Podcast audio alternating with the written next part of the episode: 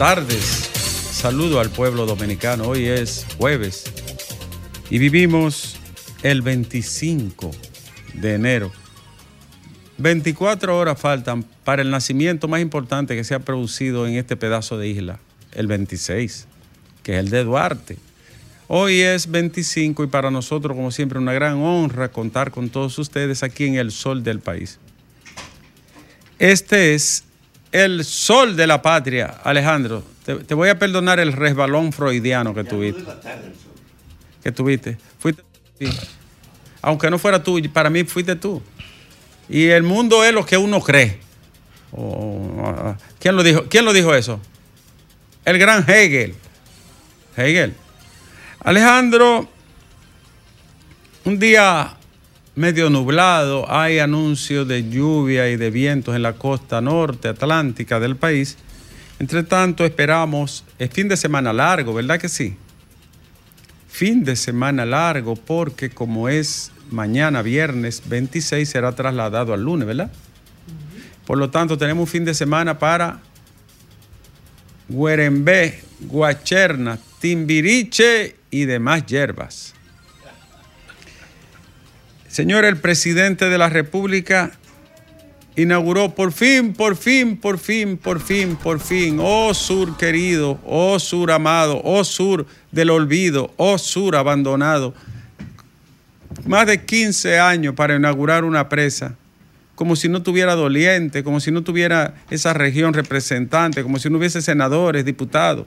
Qué pena tan grande. Más de 15 años supone que eso debe, debe representar para esa zona del sur que tiene un problema serio de agua, porque la verdad es que como debe ser, Monte Grande está supuesto a resolver un gran, bueno, gran problema. Es la primera gran etapa de esta presa que, que es, va a ser uno de los vasos más grandes del Caribe. Eh, ¿Va a ser del tamaño de Atillo? Más, más grande. Más. No, muchísimo. No, no lo creo. Sí, sí. Más, sí. más grande que Atillo. Sí, claro. Atillo es terrible. Claro, Atillo. Claro, Atillo quitándole lo que se ha tragado Barry con, con el asunto de la contaminación. Sí, sí porque no, y además el contrato de Barry no, no tiene que pagar agua. el único país del planeta. Ya Barry se tragó medio Donde una minera eh, usa el agua y no tiene que pagarla. Barry no paga el agua. Se tragó Río El Llagal, se tragó medio No paga combustible y trae de todo exonerado. Pa' que- y pa' No solo era 97 a 3, era, era por todos los lados. No, no, y lo peor es que no sabemos todavía qué saca Barry, ni qué nos toca, ni qué no nos toca. No, No por Dios. nada. Pero volviendo a Sí. la presa de Monte Grande, muy importante obra hidráulica, energética, uso humano para esa región. Naturalmente es un proyecto tan grande, es una obra de infraestructura, una obra civil tan grande y tan abarcadora.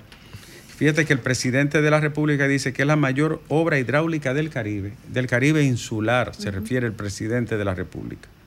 ¿Por qué? Bueno, porque el tamaño del vaso de esta presa y el área de influencia, la retención de agua que va a haber allí, sobre todo la contención de agua, es extremadamente grande, más grande, como dice Ivonne, más grande que la presa de Atillo, que ustedes saben que maneja las aguas del río Yuna y sus afluentes, Que no es poca cosa. que en la región central del Cibao. El. El río Yuna de Bonao. ¿No es así, Alejandro? De Bonao. Sí, porque hay que decirlo, aunque le duela a lo de Cotuí.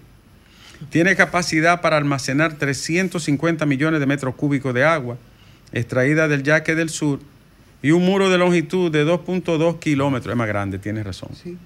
Es más grande. Eh, Atillo no llega a 2.2 kilómetros, ¿no? Un muro que tiene 2.2 kilómetros de longitud. Por lo tanto, una función de mitigar esas eternas inundaciones en, en Jaquimelle, Ubilla, Tamayo, Palo Alto, Cristóbal y otras provincias y zona baja de el sur, incluyendo Barahona, Bauruco e Independencia. Tiene una gran importancia esta presa. Toda esa zona es indudable, desde que llueve, el, el yaque del sur. Miren lo que pasa con el yaque. Alejandro, tú que eres de Bonao. El río Yuna nace en Cerro Montoso. Hay un error en los libros de primaria que decía que nacía en los montes Barnilejos, falso de toda falsedad. El Cerro Montoso, que está hacia las estribaciones sur de la cordillera central. Pero ¿qué hace el río Yuna? Nace hacia el sur y ahí mismo da una vuelta 180 grados y, coge para el norte. Entonces empieza el desfiladero de montañas del norte de la cordillera central y en, y en ese trayecto de 209 kilómetros que tiene Yuna, recibe afluentes de más de 300 tributarios, hasta llegar a Boca de la Mata en la bahía de Samaná, más de 200 kilómetros. Y de ahí mismo, un poquito hacia la estribación, más sur, entonces nace el yaque del sur. Alejandro, pero entonces hacia el noroeste de la cordillera, ya en la zona tocando la parte de Jarabacoa, nace el yaque del norte. Pero más hacia el sureste, pero en el sur de la cordillera, nace el Nizao. Y ahí sale Nizao, Mahoma, Mahomita, Ocoa. doctor. Esa Sí. zona se llama Madre de las Aguas. Y por eso que está el Parque Nacional Valle Nuevo, Juan Bautista Pérez Y Rancier. por eso es que hay que proteger Y el por parque. eso es que hay que sacar los atrevidos de ahí, porque esa es la vida de esta isla. Y por eso hay que sacar los invasores. Miki Searajato, cásate con la gloria. Los conuquistas. Y por eso hay que sacar el conuquismo Sí. de sobrevivencia y también los grandes agricultores poderosos Sí. de, de fresa, De aguacate. aguacate. En Valle Nuevo del lado de Ocoa, ahí hay unos. una- O unos la zona de la Horma. De aguacate en la más para arriba de la horma. Claro, entonces, Kilómetro y kilómetro. por eso es que son parques nacionales y áreas protegidas, porque tienen una importancia vital, capital, para la vida de la isla. En el Caribe no hay una zona que tenga eso, Alejandro. O Nizao está, Nizao está represado tres veces. Tres veces. Tres. Tres.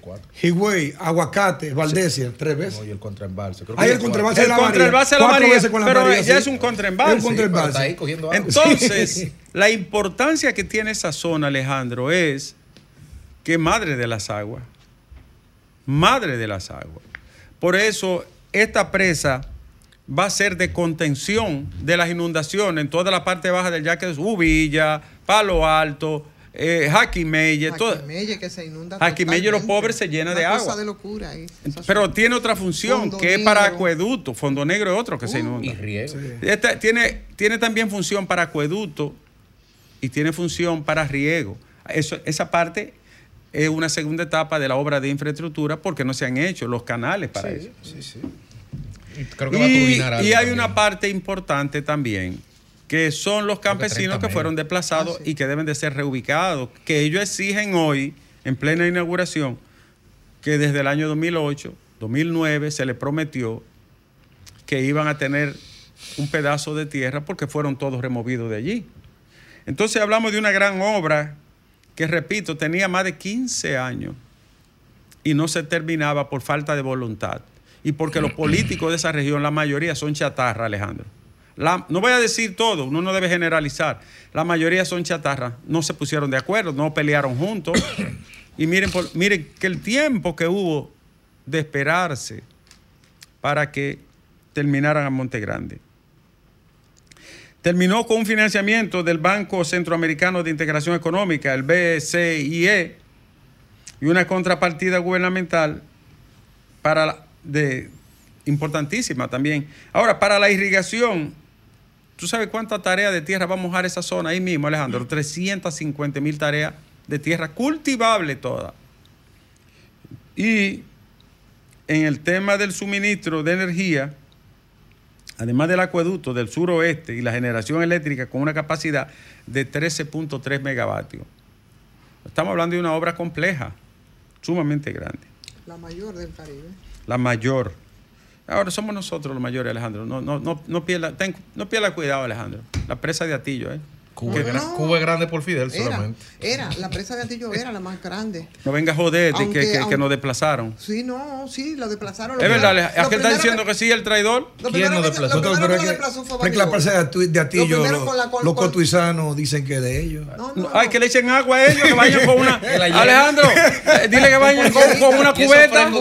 Que ellos son claros, son los dueños, y tienen Dile- restaurantes. Sí. Es verdad, yo lo explotan más que ustedes. Pero dile. Del lado de Cotuí hay, hay comercio. Se la turismo. Pero dile a ellos, Sí. dile a ellos que vayan con una cubeta y llenarla.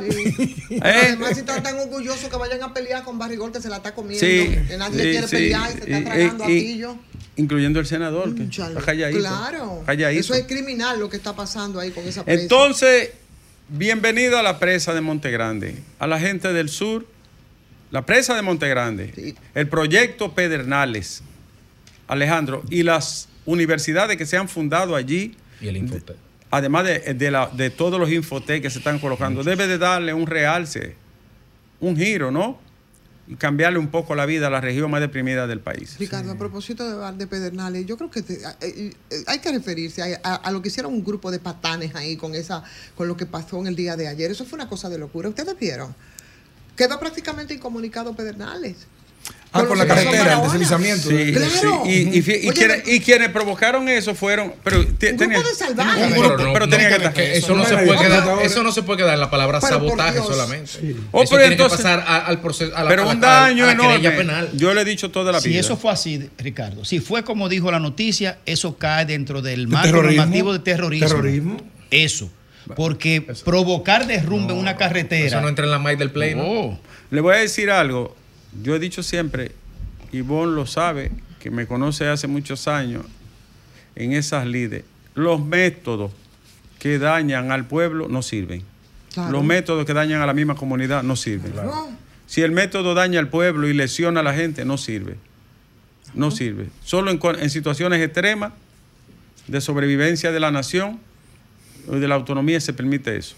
Es una, es una, una, una burrada lo que hicieron ahí. Dios. Ustedes son locos, ¿eh? O bebieron trementina. ¿Eh? O, o- o- o le dieron agua ra, fue que le dieron.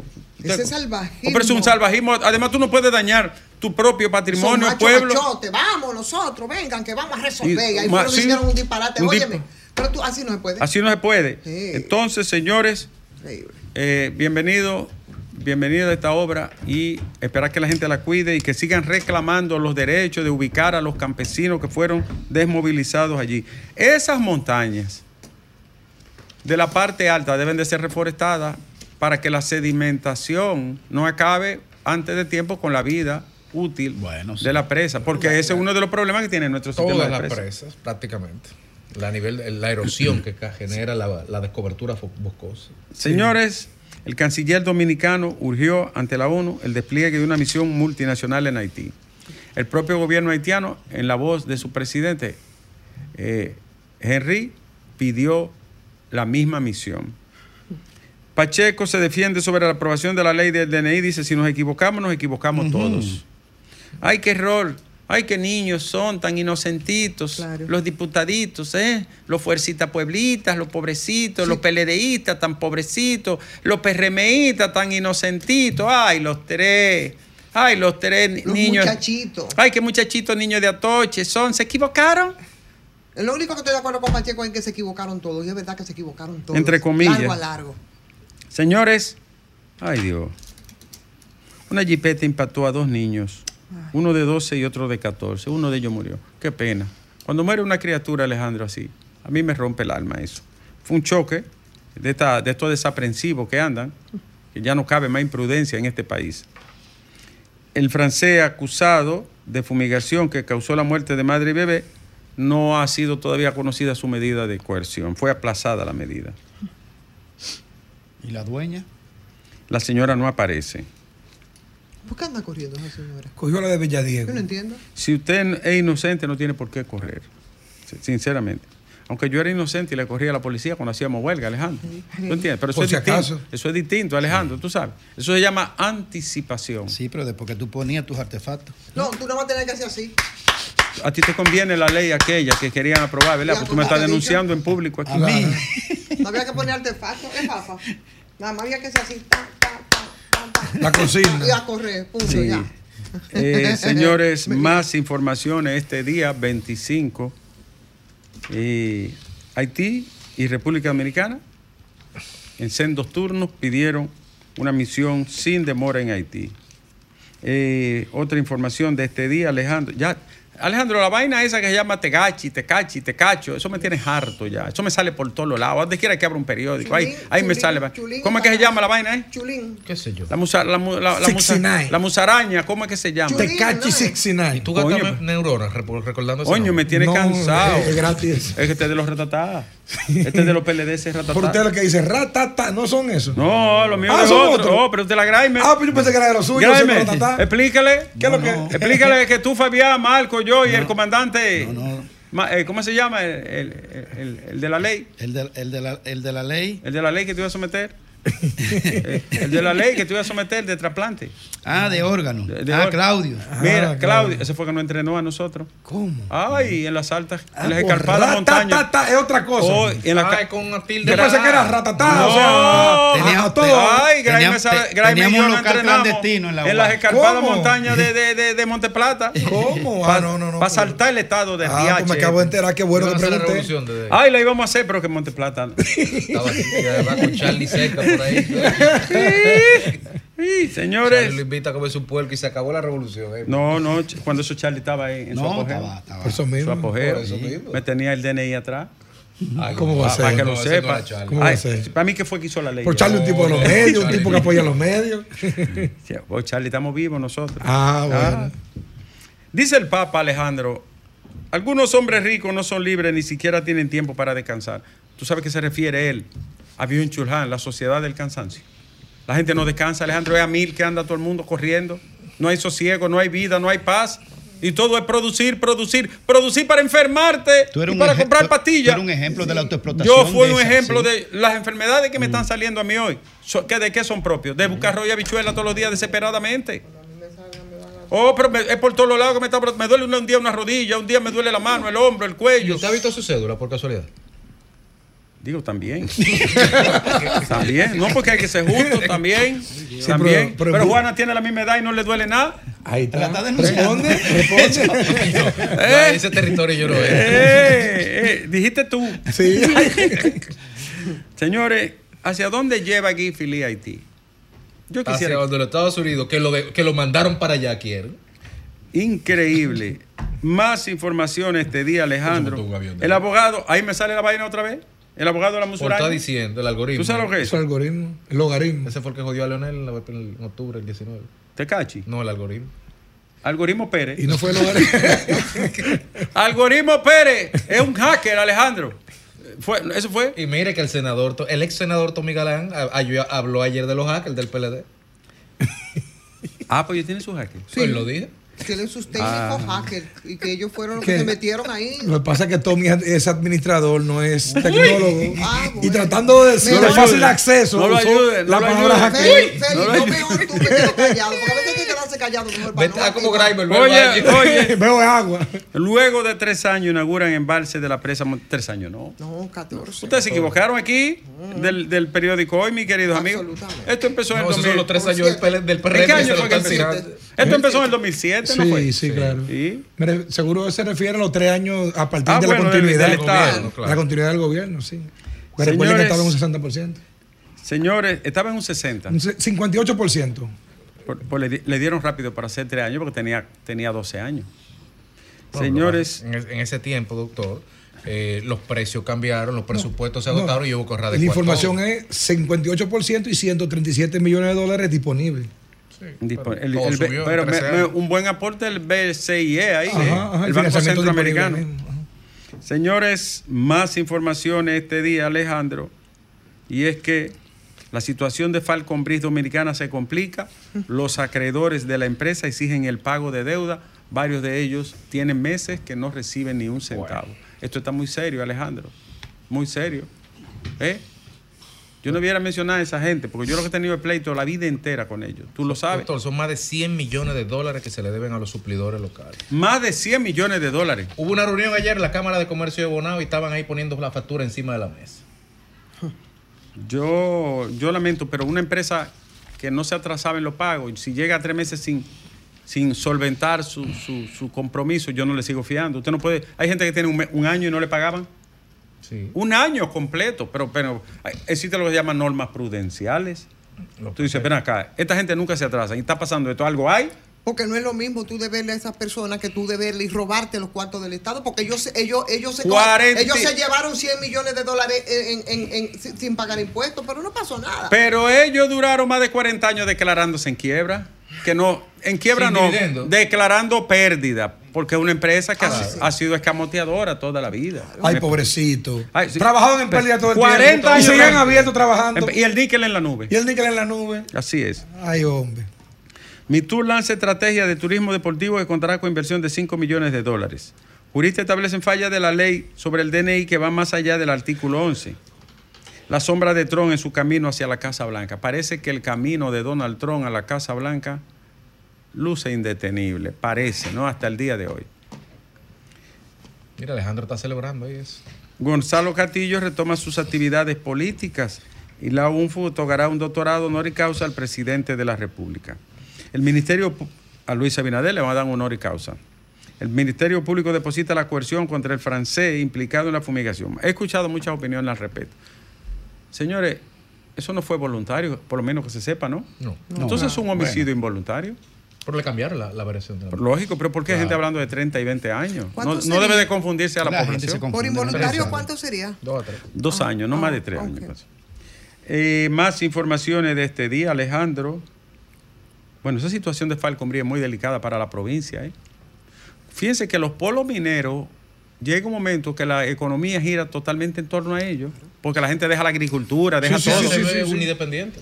Exactamente, se- y se, se produce un monoproducto. Y entonces, bueno, por un lado está bien, porque son esteroides en términos económicos que se le inyecta a un tejido local, pero lo hace demasiado dependiente. Pasa, el- pasó en la romana con la caña, pasa en otras provincias con otros rubros. Y Como sí, pasa en Venezuela, que dependiendo del en petróleo no generó industria productiva. Pero fuera además de eso tiene, eso ni afecta agrícola. mucho Es el que primer haya, problema. eso afecta Es mucho para que haya una, una producción agrícola mm, pr- próspera. Claro. Los fletes. Porque, porque mira lo que está Bonao pasando. se pro- producía uno de los mejores cafés. de este Hoy el arroz. Y esa Y el- mejores la mejor Bonao. semilla de arroz Ah, ahí Juma. Los mejores cafés eran los de Bonao. También. Con mucho. Con mucho.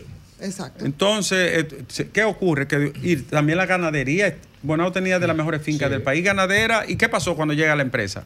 Que todo el mundo abandona. Ahora, bueno, es una provincia completa. Tiene de todo. Wow, Rica, eh. rica, Oh, rica. pero rica, tiene de todo. tiene, Bonao tiene de todo y tiene, dile tú, Y ya no tiene, tiene de todo y tiene a Feli Nova Paulino. El mejor senador que ha pasado por Bonao. Eso lo dices tú. Eh, Nadie aplaudió. eh, No era para que aplaudiera. Sí, Alejandro. sí. Y él no fue- Alejandro, mira. Alejandro, Alejandro. Feli no fue mal senador. No, fue bueno. Uy, El manejo cambiario y los fletes No, él cenó mucho. Miren, los fletes a nivel mundial se dispararon otra vez. Sí, Eso va a tener impacto en los precios de nueva vez. Y súmele a eso los problemas de los estrechos. Ay, ay, Y, ay. y, de los eh, estrechos, sí, de sí, los Oye, UTIE. sí, sí, los y en el Mar Rojo, ¿verdad? Pero también el problema del canal de Panamá. Y, y el Dormuz y el Dormuz con los iraníes que pasa el 35% Para los que dicen que no existe el cambio climático, que vayan al canal de Panamá. Una zona a que llovía a diario. Claro. Pero Y ya, literalmente, ya se está poniendo bastante caldeada la situación allá abajo con los UTIE, precisamente por eso. Pero los hutíes del lado izquierdo y del derecho en Hormuz, los Ah. iraníes con los misiles. Alejandro, y ya finalmente, querido Alejandro, porque el tiempo es el que manda y se acabó la amalgama. Eh, Alejandro, estos asaltantes que asaltaron a una joven conductora de Uber tienen que buscarla bajo la tierra. Dos menores de edad, una joven que se gana la vida y paga sus estudios haciendo Uber. Y estos bandidos la asaltaron y le llevaron su dinero, le llevaron el teléfono. Policía, búsquenlo donde sea, bajo la tierra, búsquenlo. Una mujer tan honorable como esa. Alejandro, te tengo una. Tú supiste, ¿verdad? Ay, Dice que no. me encontré el fin de semana en un restaurante con tres bonaeros honorables. Uno de ellos será el próximo senador.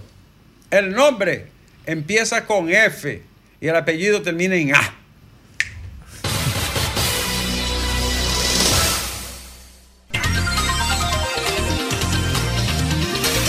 Alejandro, échale la culpa a Río. Recuerda esa película con Robert Redford y Sonia Braga. Échale la culpa a Río.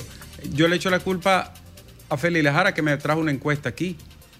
Diga lo, que digan, pase lo que pase, la encuesta dice lo siguiente. el candidato a la alcaldía del Distrito Nacional de la Alianza RD, Domingo Contreras, según la más reciente encuesta de la firma Horizon Research, superó con un 46.3 a Carolina Mejía del PRM, quien obtuvo un 44.8. Es decir, empate técnico, Alejandro.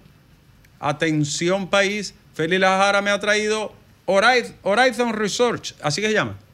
Dijo él que sí. Eh, y que también esa misma encuesta Omar Fernández tiene un 58 y Guillermo Moreno tiene un... ¿Cuánto tiene Guillermo aquí? Eh, Félix. Él nada más mira lo de él, él no mira los números. Él nada más mira los números de lo de él. ¿Eh? Tú eres como los aguiluchos, ¿eh? Entonces, aquí Guillermo dice que 34.8 y Carolina tiene un 44.8, que es un 45, y Domingo un 46.3. Por ahí viene RCC Media Ah, ya usted- zumbando. A usted está dando encuestas. ya, entonces. Zumbando. Entonces, mientras tanto, he servido los números de esta encuesta que dan ya arriba por unos puntitos a Domingo Contreras. Fafa, ¿te gustó o no te gustó? No, no me gustó. Señor, hablemos con el pueblo, que es tiempo del soberano. El soberano pueblo. Buenas tardes. Buenas tardes, doctor. Buenas tardes, mi querido. Bueno, eh, doctor, yo me voy a hacer eco de un comentario, de un análisis de José Luz, Adelante. donde, se, donde según las encuestas que él maneja, Sí. manejan personas bien informadas como él. Yo creo que usted también la maneja y maneja Ivonne y, y muchos cronistas como ustedes, prestigiosos. Sí. Solamente si la, si la militancia del PRM y los simpatizantes mantienen su voto por los candidatos Guillermo Moreno y Carolina, no hay posibilidad de que otro candidato se hace el Bueno, porque el, par- el partido tiene más del 50%. eh, le voy a decir lo siguiente. A- déjeme, déjeme decirle esto, aparte, Oye, pero este sí es difícil. los candidatos, los candidatos Sí. de progresistas siempre han tenido un buen desempeño en esa jurisdicción. ¿De acuerdo, querido? ¿Usted me entiende? Sí. Ya, Así pues que, yo voy a hablar con eh, José Lalu para que me... firme. Ok, bueno, Sí. en la encuesta de que me enseñaron este fin de semana, 21.2% de los PRMistas son parte de los votos de Omar. PRM de Omar Fernández. Así que se parece a lo que usted señala. Buenas tardes, este es, este es el sol del país. Buenas tardes, Nieve. Buenas tardes, querida. Oiga, Nieve, analizando yo, en Santiago han matado, según las noticias, más de nueve abogados. Y es verdad que es una, una situación... Una pena eso, ¿no? Y un peligro, ¿no? Y un riesgo. peligro, un riesgo el de los abogados, pero también hay que analizar algo, Nieves. Dígame.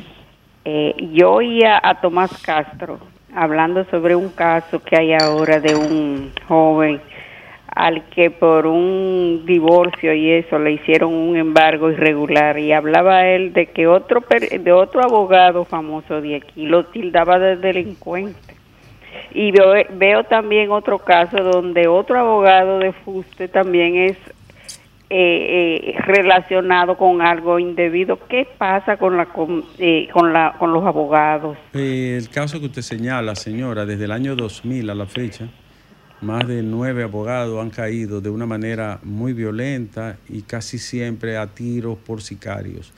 Eh, Se recuerda el caso de Basilio Guzmán, acontecido hace apenas un año y medio, cuando salía a buscar el periódico en la mañana frente a su casa. Y ahora aconteció que un abogado también de Santiago fue acribillado a tiro dentro de su vehículo.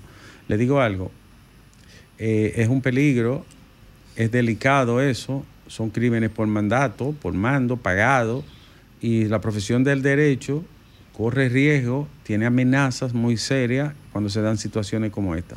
¿Por qué se recurre a la vía de hecho y a la venganza? Porque muchas veces por impotencia y otras veces por ajuste y cobros dentro de ese mundo. Y que por el acto no tienen instancia para, dir- para dirimir. Entonces, estamos hablando de un problema, en el fondo el problema es ético. Muy, eso debe de investigarse y no puede quedar impune, dicho sea. Buenas tardes, este es el sol del país. Bueno, Adelante. le habla Ramón Agramonte, Pensilvania. Adelante, Ramón, ¿cómo está? Muy bien, gracias. El clima está bueno, por lo menos. ahora. Eh, está, está bien fresco, ¿verdad? Sí, está en 52 hoy. Mucha Celsius lluvia. es igual a Fahrenheit menos 32 por 5 noveno. Eso es como, como, como 10 o 12. Eh, bueno, relativamente... No, no, no. Está 18. Más alto porque sí, estaba como en 20, no, como 27. más. Está como en 27. Ah, pero está como aquí. Sí, sí, está bueno, está bueno. Adelante. Como verán. Fíjese, usted ve como el presidente metió un ladrillo por debajo de la mesa, o de la puerta, perdón, con esa ley.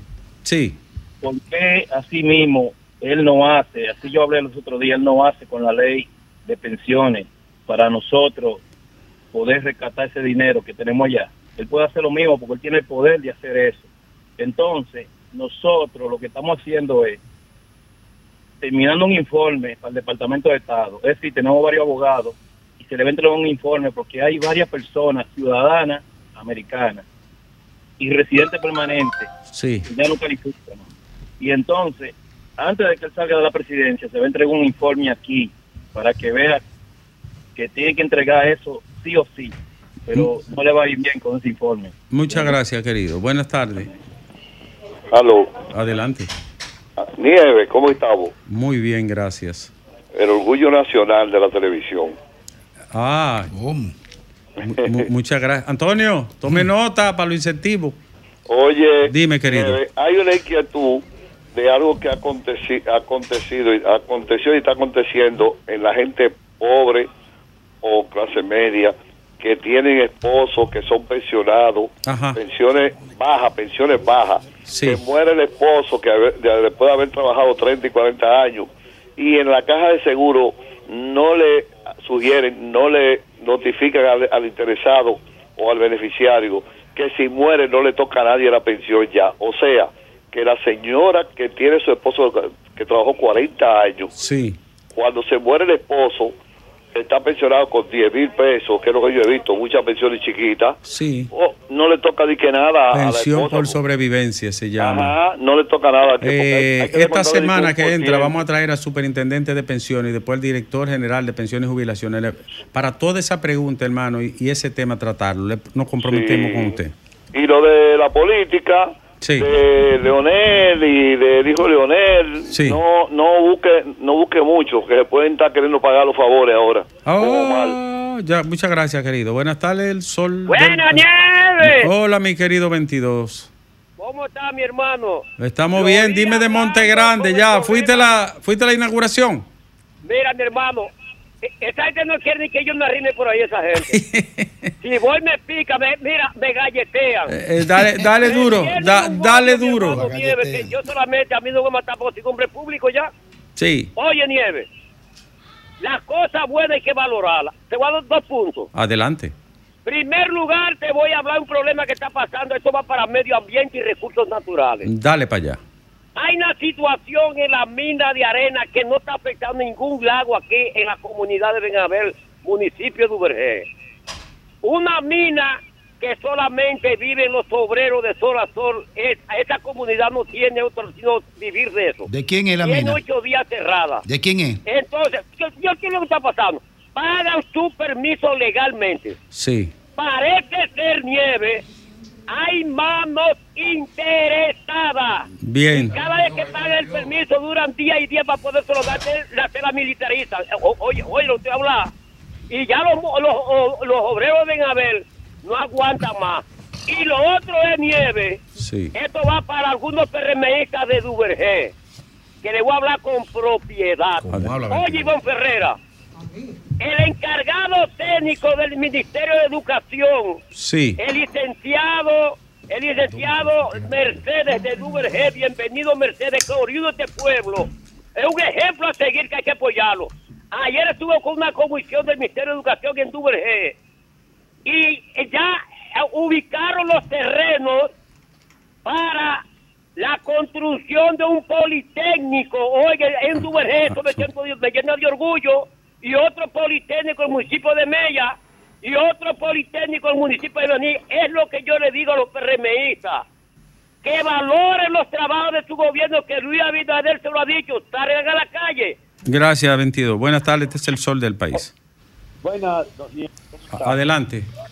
Nieve. Sí, señor. Yo quiero, dentro de la ley y tantas cosas que hemos estado escuchando, y tocar y toqui, y, y- y la, la más viral, es una cosa de loco. Eso, eso, Me tienes eso harto loco, la, la- la musaraña Ajá, esa.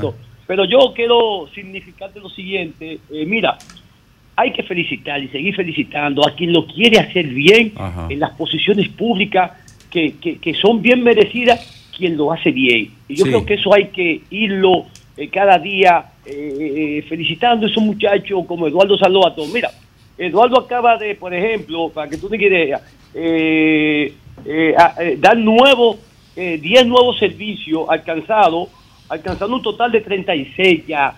Eh, por ejemplo, Nieve, en esta oportunidad se ha implementado registro de dealers, registro de empresas suplidoras de servicios Ya, de control buen trabajo, y monitoreo de traslado y apertura Incluso está de dentro de los tres funcionarios mejor valorados.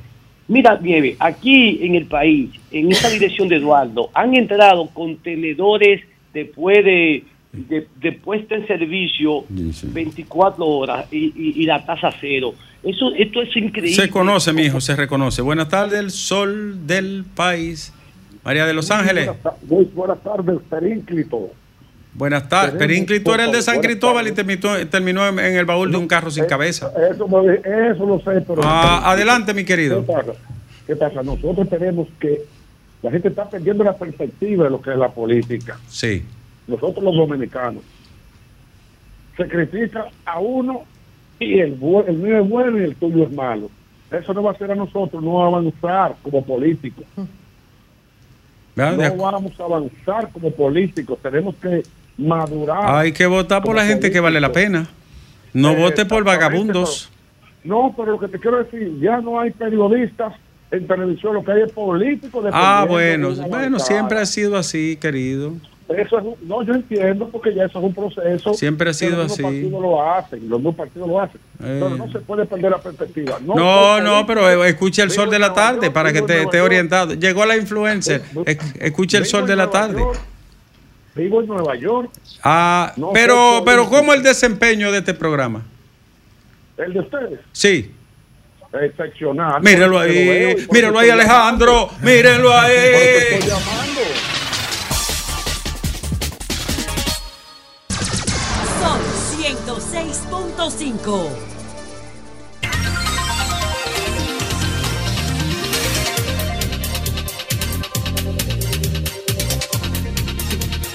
aquí estamos, señores, y ya son las 2 con 30 y... Vamos a ver, no, mentira, Las con 26. tres. Las 3 con 26 minutos, así es, 3 con 26 minutos. Uno se pone así cuando tú estás en la antesala ya del fin de semana y sobre todo si lo que viene es un fin de semana largo. tú tienes ¿Es una- largo el fin de semana? Claro. Tú no claro. lo sabes, pero Ma- el- el- mañana es 26 de enero, que eso Ah. genera también muchas confusiones, ¿eh? porque mañana es 26 de enero, que es el Mm. día del natalicio del patricio Juan Pablo Duarte, y eso... Pero si mañana es- eso, ah, eso- bueno, eso ya las sí. escuelas, en los colegios, a veces no saben cuándo es que tienen que, Pero hacer se la está celebración. transferido para el lunes. Sí, está transferido para el lunes, pero El yo feriado. digo en términos de la fecha, que, que, que es mañana, ¿no? Y eso, bueno, pero es así, Mm. Mira, mañana es Ivonne, el día del, del na- Me del pasan una información por aquí a propósito de que el doctor Ricardo Nieve lo mencionó en su lista de, de actualización de información. Me dice, mira, saludos, Graimer, dile al doctor Nieve que inauguraron el embalse de la presa, pero eso no va a operar por ahora. Faltan las dos turbinas hidroeléctricas que generarían 13,13 megavatios. No tiene los canales que llevarán el agua a las tierras improductivas. No tiene aún los aditamentos para que el agua que va al acueducto regional y faltan las obras de mitigación para los desalojados. Particularmente faltan las eh, tierras donde los campesinos sembrar y mantener su familia. Entonces dice un dato que a los campesinos no estuvieron en la inauguración de una obra que no está terminada. Fueron sacados del área porque fueron vestidos de negro rechazando esa inauguración. O sea, ¿Quién, quién es que nos da la información? Un Una periodista, fuente. si yo te paso el nombre, tú, No, no, no. sí, yo- una fuente. Yo digo, para nosotros, si, si es así, bueno, sería interesante hacer algún Sí, contacto. es un- Claro. porque es un- al final un del día, ¿qué periodista es de lo que renombre, hemos inaugurado y para qué?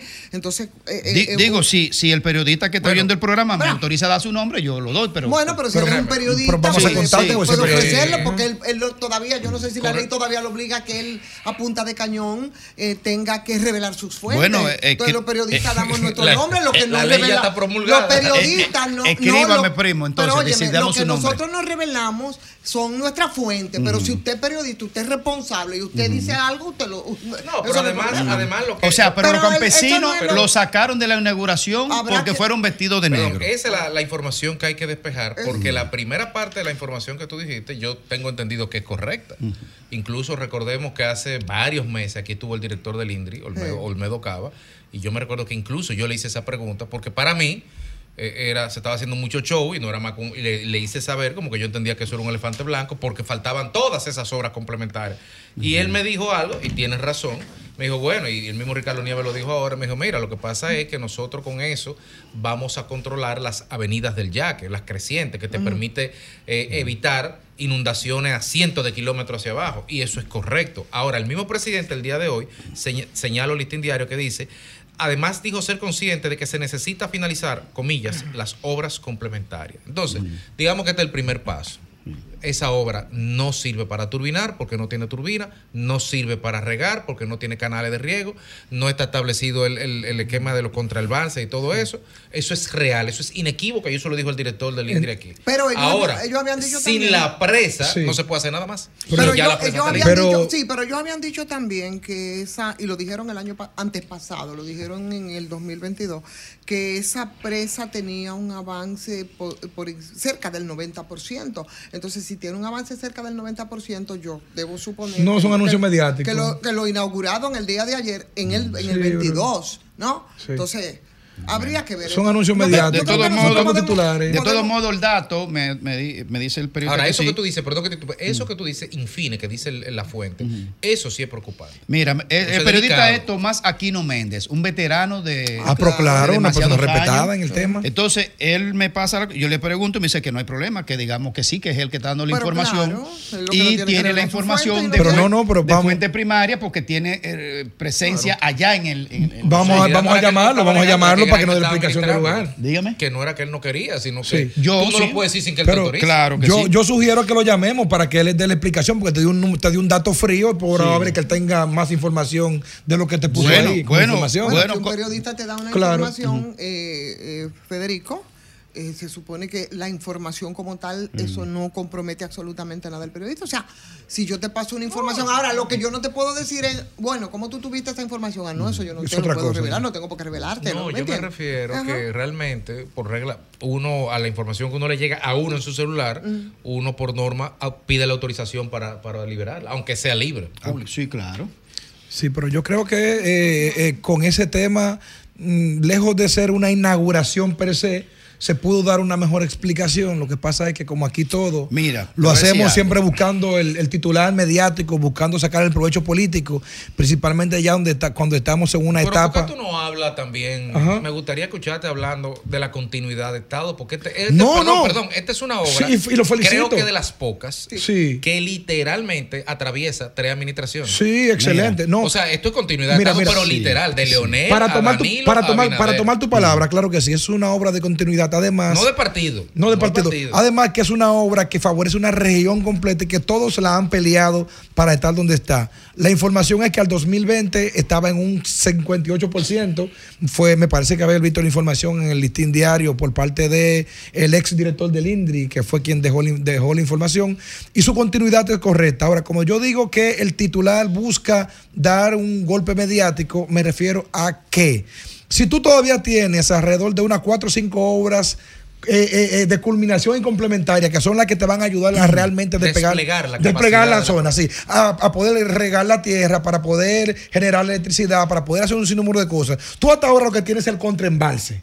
Tú hasta ahora No, el tienes- embalse. El embalse, ¿verdad? No contraembalse. El embalse es lo que tú tienes. Técnicamente. Una que- pileta Es gigante. una pileta gigante que Sí, tienen, lo que la chava tiene viene. una función Que te ayuda, te ayuda a controlar el agua, ¿verdad? No, que no es poca cosa. que en no, esa es- zona, que no es poca co- que no es poca cosa. Es un punto me positivo. re- oye, si una presa como esa hubiera funcionado, no estoy diciendo que no, que no existía, porque es Sabaneta, pero los dramas humanos, en Sabaneta pasó lo que pasó porque hubo una avenida de un río. Sí, sí, sí. Mira. O sea, esto es un problema serio, controlar Mira, las avenidas. Yo he sido un comunicador que siempre he añorado por la continuidad de Estado. Y lo he dicho varias veces de que obras importantes para este país se han, se han convertido en un yermo abandonado, ruinoso, sin terminar porque lo comenzó un gobierno y el otro no lo continúa, incluyendo a veces del mismo partido. Eso se ha visto siempre. Ahora, yo siempre he dicho que este gobierno tiene esa parte buena de que le da continuidad a lo que se estaba haciendo, que son obras importantes para este país. Y el metro y el teleférico son dos ejemplos importantes. Ahora, este gobierno, estos funcionarios tienen el problema de, digámoslo de una manera, la vacuidad del adanismo que ellos todos, en su discurso de comunicación política del Estado, tienen el, el síndrome del, del- del adanismo, que es como que ellos lo están haciendo todo por primera vez y al parecer este país estaba cerrado y ellos lo están redescubriendo. Eso no está bien. Eso no está correcto. Y eso pasó el otro día aquí con el ministro de Agricultura, cuando nosotros decimos que este país tiene la fortaleza, el vigor de haber resuelto el tema del, del- del modelo de alimentación. eh, Soberanía alimentaria. soberanía alimentaria y que este gobierno 85% teníamos. teníamos, ha bajado un poco. Pero, pero él dice, eh, eh, eh, Limber Cruz se atribuyó como que no, como que ellos ese tema lo resolvieron Mira, ellos ahora. Entonces, mira, la- ese adanismo. Montegrande comenzó. Para terminarlo, con- para terminar la comenzó idea. la gestión de. Oye, ¿de- ¿desde cuándo? Desde Leonel Fernández. Sí, claro, Ahí segundo comenzó. gobierno del segundo periodo. ¿Entiendes? Claro. O sea que eso viene de lejos. Claro, entonces, entonces, pero caramba, como ellos han comunicado el tema este de la presa de, de cosas, no lo han comunicado, en esencia no lo han comunicado. No lo han, Escúchame, Grimer. Efectivamente. Mencióname 10 vainas que se hayan comunicado bien. Ah, bueno, ya ese otro. Entonces, tú, tú estás hablando, Sí. tú estás hablando como que... Bueno, tú- pero pero tiene- mencióname 10. Fafa te va a hayan decir, Fafa te va a decir. Permítanme intervenir. Todo lo que ustedes han dicho es, se puede resolver haciendo que se uno se comunique por teléfono con los responsables de esto para pedirle a ellos versión, porque son todas Bueno, pero especulaciones. Vamos a hablar con el director del. INDRI. No, pero el director del INDRI estuvo aquí. Pero vamos a Bueno, llamarlo, vamos a No conversar es con que él. estuvo aquí, razón. es hoy. Ustedes están hablando sobre Pero qué está bien, pero. está- Sobre una información. Yo te No, yo digo, me lo estoy Siéntase libre, Fafa, también. Sí. Usted que tiene buenos contactos en el gobierno, si nos consiga el del INDRI, nosotros vamos a estar felices. Ellos- Claro, que venga, Vamos- que vamos hable. a Vamos a ver. La Vamos a conseguirlo. pregunta es, ¿esto debe esclarecer a los responsables? Llámenlo. Bueno, pero aquí de lo que estamos hablando es de la continuidad del Estado. Pero estamos hablando en- Aquí hay una versión Uh, Estamos dando con los matices de la politiquería y no con la búsqueda de la verdad. La información la hay que pedírsela a ellos. No hemos dicho ni un solo dato falso, Fafa, de lo que hemos No, dicho. yo lo que aquí. estoy repitiendo los embustes que está diciendo la- el Listín Diario y el periódico Hoy y el Diario Libre. Y todos los medios. La, la mentira que ellos están diciendo, yo la estoy repitiendo aquí. Eso es lo que yo estoy haciendo. Entonces, no es un asunto de politiquería. Lo que pasa es que frente a esas obras así tan grandes, y sobre todo en el caso de Monte Vamos a Grande, llamarme algo, Juan. que con los tropiezos que tuvo desde el 2010, con la empresa que fue la primera, la constructora que fue Andrade Gutiérrez, con las situaciones en las que se vio que después tuvo que ir a responder por actos de corrupción allá en Brasil, que duró un buen tiempo paralizada, que el primer Picasso lo dio Lionel, Sí, que sí, estuvo sí. bastante paralizada por muchísimas Se razones. Financiamiento. En el, en el- el financiamiento, Por financiamiento, porque hubo un tema de financiamiento Y después se cayó, se en cayó. las gestiones De Danilo, de sí. Danilo Medina, que ahora se continúa, que se está haciendo, un- porque es verdad, se está haciendo un esfuerzo. El caso Pero de no podemos el criticar caso de tampoco. Brecht enturbió Sí, las aguas de, de buscar el financiamiento a tiempo, porque Brasil entró en un proceso crítico, político y de corrupción a través de, de Claro, Odebrecht. por eso que y se- eso empantanó por el tema. Andrade Gutiérrez Sí. fue de los que estaban implicados y eso Sí. paralizó y empantanó. Ahora, eh, la primera partida o el primer presupuesto, evidentemente que 14, 15 años atrás tenía que variar. Entonces, bueno, ahora yo lo que, lo que yo pienso es que no sé, si hubo apresuramiento, bueno, pero se, se ha estado avanzando. Debió decirse, Y vamos- qué bueno si ya estamos inaugurando, Claro aunque que sea sí. una primera fase. Claro que sí, claro o sea, que sí. tampoco eso es criticable en medio de lo que es la continuidad del Estado. Y sobre todo para una obra, yo creo que sería mejor Lo hablar pasa- de las implicaciones y del impacto que tendría la empresa eh, eh, Montegrande, la presa de Montegrande, para toda esa zona del sur. Entonces, ya comenzó. Yo creo que no habrá forma de parar y que se irá complementando. Lo- Pero bueno. Sí, lo que pasa, lo que pasa, Ivonne, es que yo no sé ustedes, pero yo no veo una presa como que es una carretera por tramo. Que tú me dices a mí, bueno, la carretera eh, Santo Domingo, eh, eh, eh, eh, Puerto Plata, ¿verdad? Inclusive pasando por Santiago. Yo voy a inaugurar el primer tramo que va desde aquí hasta La Vega, el segundo tramo que va desde La Vega hasta la salida de ni tú Santiago. ni yo somos Eh, técnicos. esto- Oye, eh, eso no es así. ahí- Pero deben ahí- decirlo. Eh, eso- deben Perdón, decirlo, perdóname, pero no, no una inauguración. Espérate, espérate. Entonces ahí yo concuerdo con Fafa. Entonces ahí nosotros tendríamos que tener un técnico que nos explique la procedencia, digo, la- la- la- si, si procede, ¿no? que se inaugure en esta primera Fernández. fase. Pero todo el mundo sabe a qué responde la inauguración. Pero perdóname, porque tú no sabes de eso ni yo tampoco. Ni tú ni yo sabemos No, de eso. pero- Entonces, pero- si procede, si eso Pero puede para ser yo hacer un comentario Pero, sobre un tema, no tengo que ser especialista de la NASA. Pero, pero espérate, bueno, pero es que tú estás especulando sobre eso. No, yo no estoy especulando, yo estoy dando una tú di- opinión. Tú estás diciendo que yo entiendo por qué hay una, una Feli, inauguración. Feli, Feli, Feli, espérate, espérate, espérate, porque lo que estoy diciendo es que tú dices, no es como una carretera por tramo. Bueno, probablemente no es como una carretera por tramo. Mm, Tú no lo sabes, tampoco yo lo sé. Entonces, lo que estoy diciendo en ese sentido, que lo pertinente entonces sería llamar a un técnico para que nos diga si realmente procedía que se hiciera la inauguración de esa fase sin que esté terminada y en qué eso puede impactar a esa comunidad que en, en conclusión es lo que nos preocupa. Y a oye una cosa. ¿Entiendes? Hay Es una, hay una motivación en los compromisos políticos que se expresa en todas las opiniones. Ah, el gobierno anuncia que se inauguró y el papel de la oposición es delimitar. Eso es mentira. Eso es un anuncio que no corresponde. Cuando lo objetivamente importante que tú llames a ratificar. Dos cosas. ¿De qué te habla que se inauguró? Dos cosas, Fafa. ¿Tú sabes dónde, dónde está lo correcto en la comunicación estratégica de esa obra? Inauguración del- de la primera etapa. Si, tú lo, si tú lo comunicas adecuadamente, tú no estás Eh, engañando hay comunicacionalmente. un problema de comunicación. Es de comunicación. Indiscutible. Es de comunicación. Porque tiene que decir un- Pero la inauguración. pregunta es: ¿qué es lo que se ha publicado? Inauguración de la presa, pura La pregunta, si usted tiene dudas, Sí. llame a los productores.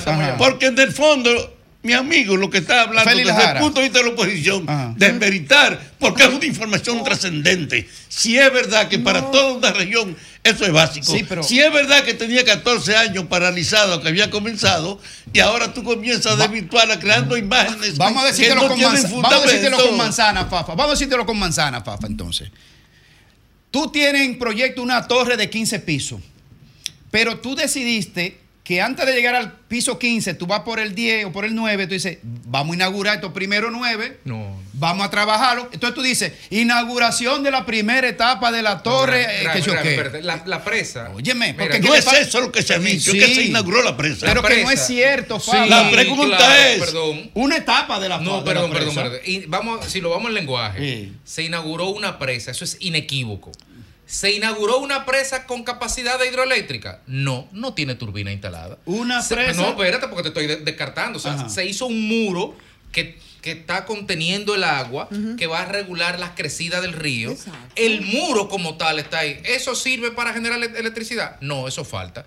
¿Eso sirve para regar tierra? No. No, eso falta. ¿Para qué Ahora, sirve? la presa está hecha.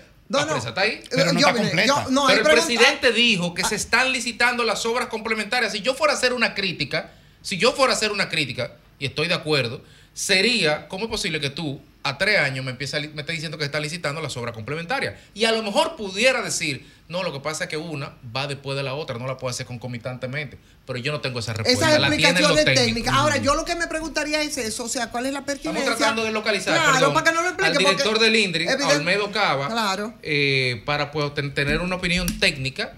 Y, y si no podemos hacer contacto con él, estamos tratando de tener un par de... eh, Olgo Fernández, Olgo por ejemplo. también. Porque Sí. evidentemente que tenemos, eh, que estamos ahí como parados con un tema técnico que nosotros no manejamos, porque yo digo, se inauguró esta fase, ok, no te puede, no te puede sir- servir para el tema de la generación, pero ¿para qué serviría a esa una inauguración? Ahora, ¿a quién tenemos, Félix?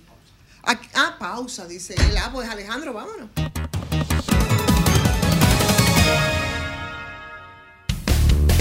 El sol de la tarde. El sol de la tarde. Sol 106.5, la más interactiva. Una emisora RCC Miria. A ver, un check rápido antes de coger carretera. Revisar el carro, ok. Tanque de gasolina, lleno. Recargar el paso rápido, ok. Ready. Ya nos podemos ir. Hazlo de una vez. Recarga el paso rápido de tu vehículo a través de App Reservas o tu banco en banreservas.com. Banreservas, el banco de todos los dominicanos. Abiertos desde que abres los ojos. En referencia al laboratorio clínico, tus sucursales están disponibles desde las 6 a.m. Referencia al laboratorio clínico. Para nosotros, los resultados son más que números. El sol de la tarde. Senazata. Es que cualquier pregunta que tú quieras saber, llama que aquí estamos para resolver. Marca la asterisco 737 y te ayudaremos en un 2x3. Tenemos una oficina virtual, cualquier proceso tú podrás realizar. Consulta, traspaso, requisitos y si tenemos a Sofía, tu asistente virtual. Te va a ayudar en la página web también en Facebook y WhatsApp. Senazata. Con los canales alternos de servicio Senasa podrás acceder desde cualquier lugar, más rápido, fácil y directo. Senasa, nuestro compromiso es tu La salud. mejor forma de demostrar tu amor por Santo Domingo es cuidarlo. transformarlo, limpiarlo, disfrutarlo. Juntos hemos logrado mucho, pero aún tenemos trabajo por hacer. Por amor a Santo Domingo, sigamos transformándolo en ese lugar del que nos sintamos aún más orgullosos de llamarlo nuestra casa. Carolina Alcaldesa, vota este 18 de febrero. El domingo 18 de febrero en la República Dominicana se celebran las elecciones municipales. En el municipio, las alcaldías y regidurías y en el distrito municipal, dirección y vocalías. Y recuerda que solo puedes votar en el colegio electoral que te corresponde desde las 7 de la mañana hasta las 5 de la tarde. Para esto, debes llevar tu cédula de identidad y electoral, presentarla para verificar la presencia en el padrón y luego te entregarán dos boletas electorales, firmadas y selladas, una para que elijas la alcaldía y otra la regiduría de tu preferencia. Si es para un distrito municipal, será una boleta para la dirección y otra para la vocalía. Cuando llegues al podio de votación, marcarás con una X, raya o cruz sobre la imagen de tus candidaturas de elección. En el caso de la alcaldía, marcas el partido de tu preferencia. Si es regiduría, marca sobre la fotografía de un candidato o candidata para ejercer el voto preferencial. Después, dobla las boletas y deposítalas en las urnas correspondientes. Al concluir, firmas el padrón e intintan tu dedo, recibes de vuelta tu cédula y sales del recinto electoral. Es fácil y sencillo. Vota por ti y la democracia. Junta Central Electoral. Garantía de identidad y democracia.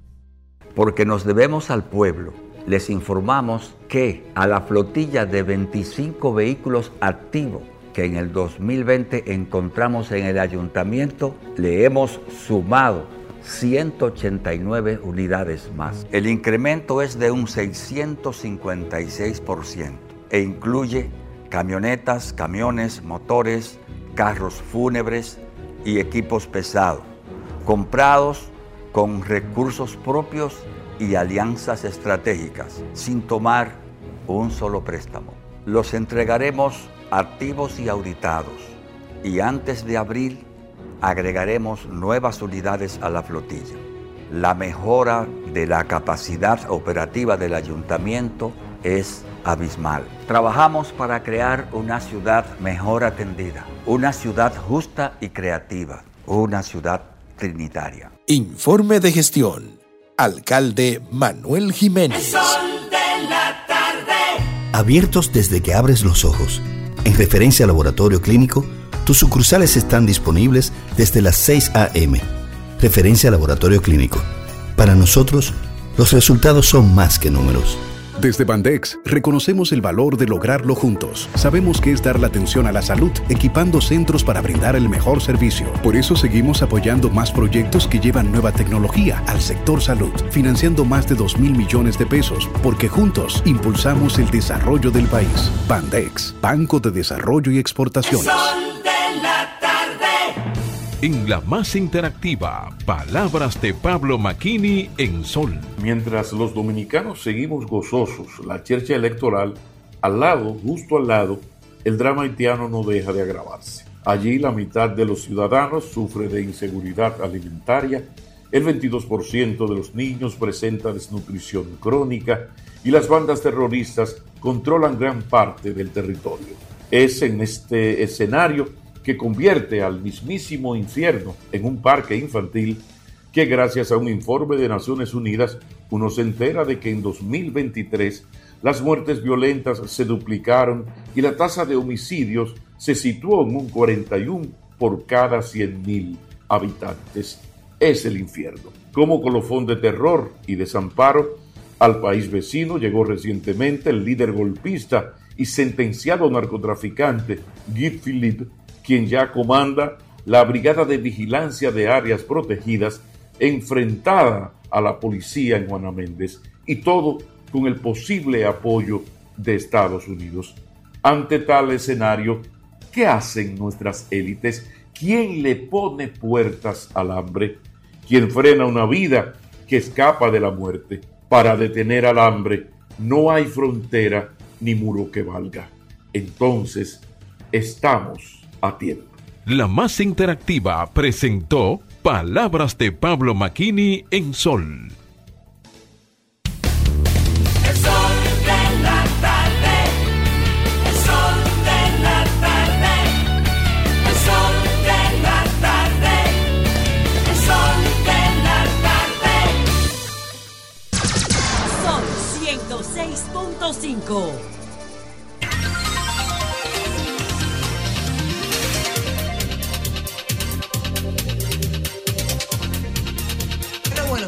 Estamos de regreso ya, sí. Diez minutos completan ya las 4 de la tarde, señores. Y Kenia detalló al Consejo de Seguridad de la ONU las medidas urgentes que dicen ellos tiene la misión en Haití. Pero no acaban de llegar los kenianos, ¿verdad?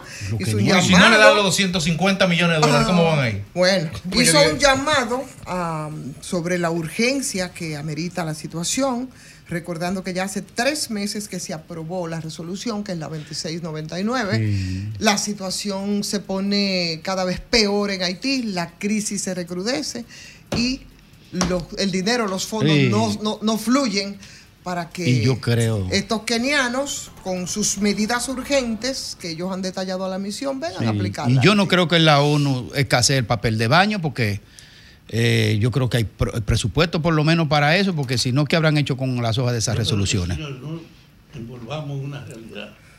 Los fondos tienen que aportar por Estados Unidos y lo ofreció. Y no lo ha entregado. Y es la expresión de que da la impresión de que Estados Unidos no quiere de verdad una intervención global que ayude a resolver el problema haitiano.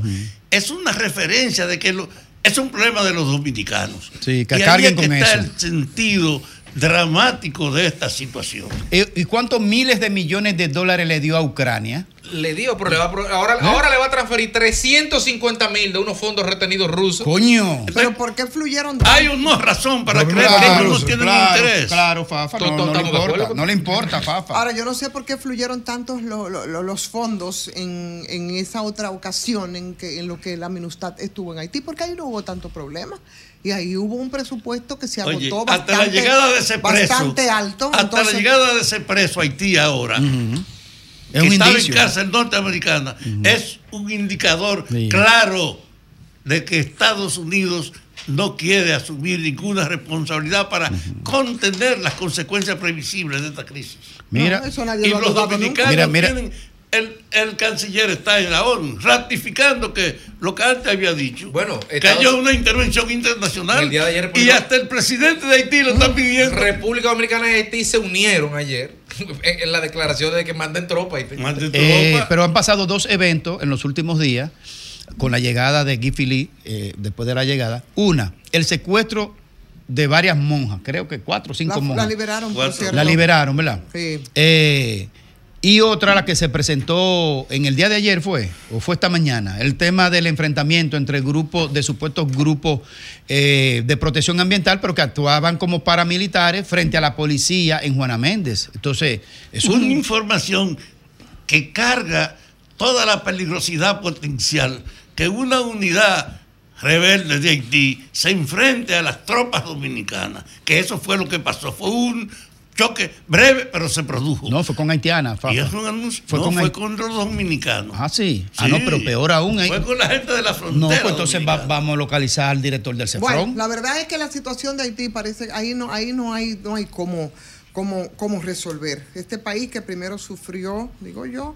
eh, la deriva autoritaria del expresidente Jovenel Moïse, porque ahí desde cuando no se celebran Sí, elecciones porque- realmente. Después la infiltración de mercenarios, incluso norteamericanos, para facilitar toda esa represión paraestatal de estas multitudinarias movilizaciones que nosotros jamás volvimos a ver y que eran antigubernamentales y que más tarde entonces nos coronamos con un magnicidio que fue el de Jovenel Moïse en el 21 a manos de sicarios sicarios extranjeros.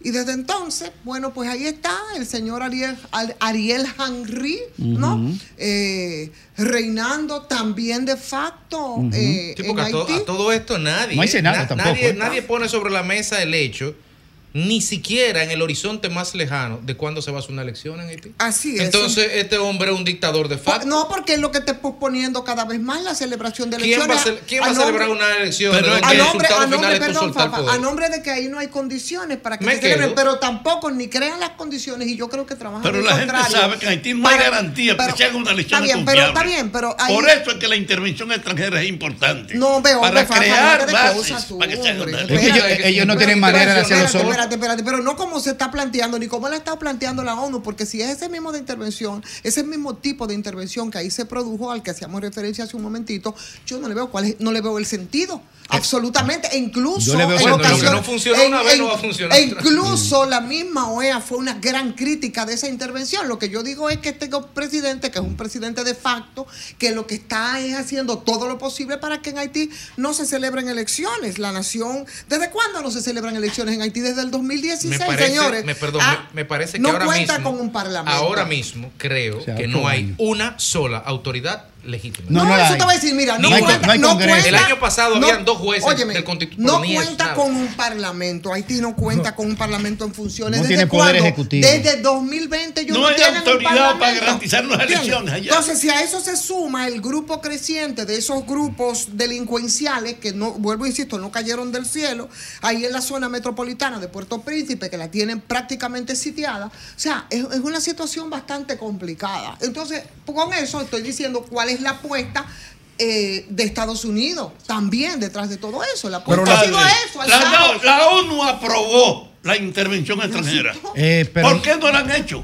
pero Ivonne, Hay que- Porque hay- hay que Ivonne, ponerle 300 mira, aunque la palabra duela, aunque tenga un historial, un pasado siniestro, no hay manera de que los haitianos puedan autogestionarse en unas elecciones. No tienen forma, no tienen manera, no tienen voluntad, ni tienen No tienen eh, y no tienen realidad Señores, material. Parte de ese conocimiento que ellos no dan ni Por para lo, una por lo tanto, confiable. aunque estemos anclados en el discurso que en el pasado tenía razón de ser, pero que hoy no hay manera de no hacerlo de otra manera, una intervención en Haití pedida por su propio primer ministro de facto por las Naciones Unidas. y por el propio primer ministro. Dijo, no podemos solo, necesitamos una intervención. Ustedes, ustedes saben en qué se entonces basa. no hay manera Ustedes saben en qué se basa la popularidad de Guy Philippe en estos momentos. en eso. En pedir la renuncia de todas las autoridades, principalmente el presidente en estos momentos. No, no, que lo saquen. O sea, eh, sí, pero en eso que se basa. Y con, eso, y con eso él ha ganado popularidad con los partidarios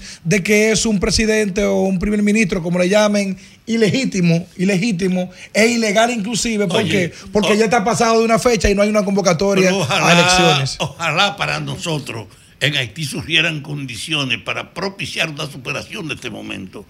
Pero objetivamente una observación elemental te dice, ahora mismo tú no puedes decir que ese problema lo resuelven los haitianos. No lo puedes resolver. Pero Canadá, con un acto irresponsable, no dice nada. Nada, nada, nada, nada, nada. No dice nada. Y en otro día lo que aportó fueron de que una tanqueta, una cuestión para que se autoaniquilen mejor. Eh, Francia no se pronuncia en nada. La Unión Europea, que tanto nos vive chantajeando a nosotros para que nosotros asumamos responsabilidades compartidas con la solución de Haití, mm, callada absolutamente la Unión Europea también, pero tampoco nos dice nada, ni el CARICOM, ni el CARICOM, porque solo es CARIFORO cuando entramos nosotros. El CARICOM está callado. El CARICOM nada más saca la cabeza, que por cierto. Para ¿no? jodernos. Sí, por cierto, no se está, no se está deportando un solo haitiano, ¿eh? Un solo. ¿De Nosotros dónde? no, ¿De sí, dónde? ¿De aquí? no vemos migración en ninguna. No, no, no. No, no, ha no, parado, eso no, ha no. aquí no. Yo no las veo, ¿eh? Masa No, de haitianos. ver. En estos días entró, entró una trulla, una masa, Pero por la, por la, por la Sierra del Bauruco. Ah, no, yo- eso es cierto. Por la Sierra del Bauruco. Entran, ve, tú sacas 100 y entran 200. Por la Sierra de Bauruco, inmigración no ha dicho nada todavía sobre ese, ese, ese grupo. Pero oye, no hay problema. Más de 300. Estamos hablando de la solución. Sí. No es posible pedir que la solución se produzca en Haití. Ahora mismo hay una situación de deterioro, de atomización, de falta de autoridad que ha sido aceptada en las Naciones Unidas. Que hay que intervenir con una fuerza propia para ver si se construye esa atmósfera.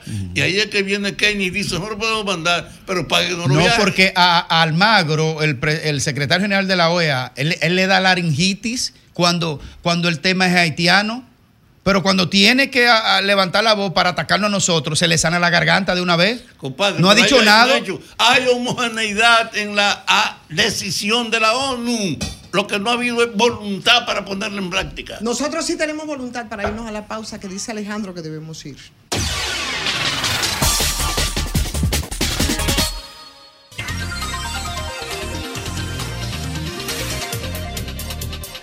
Bueno, señores, aquí estamos a las 4 o 5 minutos. Este es el sol de la tarde. Importantísimo un llamado que hicieron muchas víctimas aquí con el tema de la violencia de género, exigiendo que se dé el mismo trato que a los casos que son tan sonoros y que hacen tan mediáticos. Se parece mucho a lo que vivimos hablando respecto al tema de los presos, de los privilegiados, del Estado de Derecho. Es exactamente lo mismo porque conocemos tantas mujeres que tienen tanto tiempo con sus procesos estancados, a las que incluso a veces se les da órdenes de alejamiento. Producto de eso mismo, terminan siendo asesinadas por su misma pareja pero esa protección, ¿no? Y, esa, y eso- esos casos que se hacen tan mediáticos por personas que eh, están vinculadas a los medios, no es lo mismo que ocurre. Si fuera así, probablemente nosotros no tuviéramos unas estadísticas tan altas respecto al tema de la violencia y de los feminicidios aquí en República Dominicana. Fafa, te doy las buenas tardes para tu comentario. Y te agradezco la introducción, porque mi comentario tiene que ver ahora en las elecciones, frente al problema de menos de un mes para resolver la dirección de los municipios y de tres o cuatro meses para resolver el problema nacional, yo creo que uno de los temas fundamentales que hay que fortalecer es la lucha porque los problemas que afectan sobre todo en la discriminación social a las mujeres se enfrenten. Pero las mujeres tienen que ganarse ese reconocimiento. Yo quiero que en esta campaña electoral la jefa la Secretaría de las Mujeres, una amiga mía, como si fuera mi hija, y la jefa de las mujeres en el partido de poder deben hacer un esfuerzo de que las mujeres no sean manipuladas tradicionalmente como ocurre con las elecciones. Porque el voto es una mercancía que pasa de mano, se compra o se vende. Pero la oportunidad en la formalidad democrática de escoger gente que te represente son las elecciones. Y sin embargo, en las elecciones lo que ha primado ahora es el predominio de lo que pueden comprar, de lo que pueden pagar su respaldo. Por eso hay jefes de droga que han sido más votados, porque en el fondo ellos han podido pagar a lo que los respaldan. Ahora mismo hay que hacer un esfuerzo porque el movimiento de las mujeres tome una dimensión que no permita que se sigan ignorando las demandas fundamentales. Yo soy un partidario de las tres causas que se han reclamado de las mujeres, que se les reconozca el derecho de que ellas pueden decidir con todos los condicionantes que la ley establezca acerca del derecho al aborto. Ahora vi en Francia asimilando eso. En el fondo, unas elecciones son una oportunidad para impulsar demandas. Aquí ha habido una tradición, el incremento de los feminicidios son inocultables. Las denuncias del maltrato a las mujeres por su cónyuge o por cualquier varón por otra causa son comunes, son naturales. Y en el problema de impedir que una mujer violada, violada, no pueda decidir suspender el efecto de su violación, es una locura. Yo espero que este gobierno, que se comprometió con apoyar las tres causales, y con un conjunto de legisladores que da la impresión de que Ah, bueno, en la iglesia es una parte de los sectores más conservadores que se oponen a aprobar las tres causales. Y ahí está el Código Penal con 20 años porque no han podido resolver la decisión de someterlo a votación porque no quieren definirse frente a las tres causales. Y eso es una muestra de la irresponsabilidad predominante en el propio sector legislativo del país. Yo creo que los legisladores de nosotros y de los demás, los que conforman el cuerpo legislativo, deben hacer una reflexión. Así como decimos que la aprobación de esa ley que todo el mundo repudia de la seguridad fue manejada con un criterio superficial que indica que los legisladores no asumen su responsabilidad con todo el poder y la atención que necesitan. Porque es imposible de explicarme cómo es posible que esa ley pasara con el apoyo y el respaldo de todas las fuerzas políticas y que inmediatamente se aprueba aparece una justificación que lo que explica es la irresponsabilidad del sector legislativo, de que no actuó con responsabilidad, de que no se dedicó a conocer una ley vieja que tiene años puesta ahí.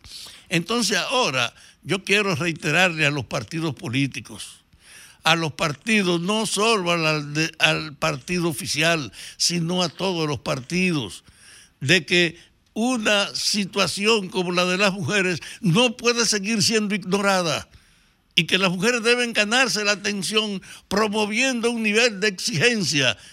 Y yo les reitero a la jefa de las mujeres en el partido de gobierno, incorporar en las demandas de hacer sentir la presencia de las mujeres, porque son decisivas las mujeres para votar por cualquiera. Y a la ministra de la mujer con la que yo he conversado me ha dicho, mi papel no es promover solo las mujeres del partido, sino las mujeres del país. Es llamar a todo el mundo para que se integren. Y esa necesidad de movilizar en esta coyuntura debían asumirla también los propios partidos que crean que las mujeres hay que impulsarla ahora.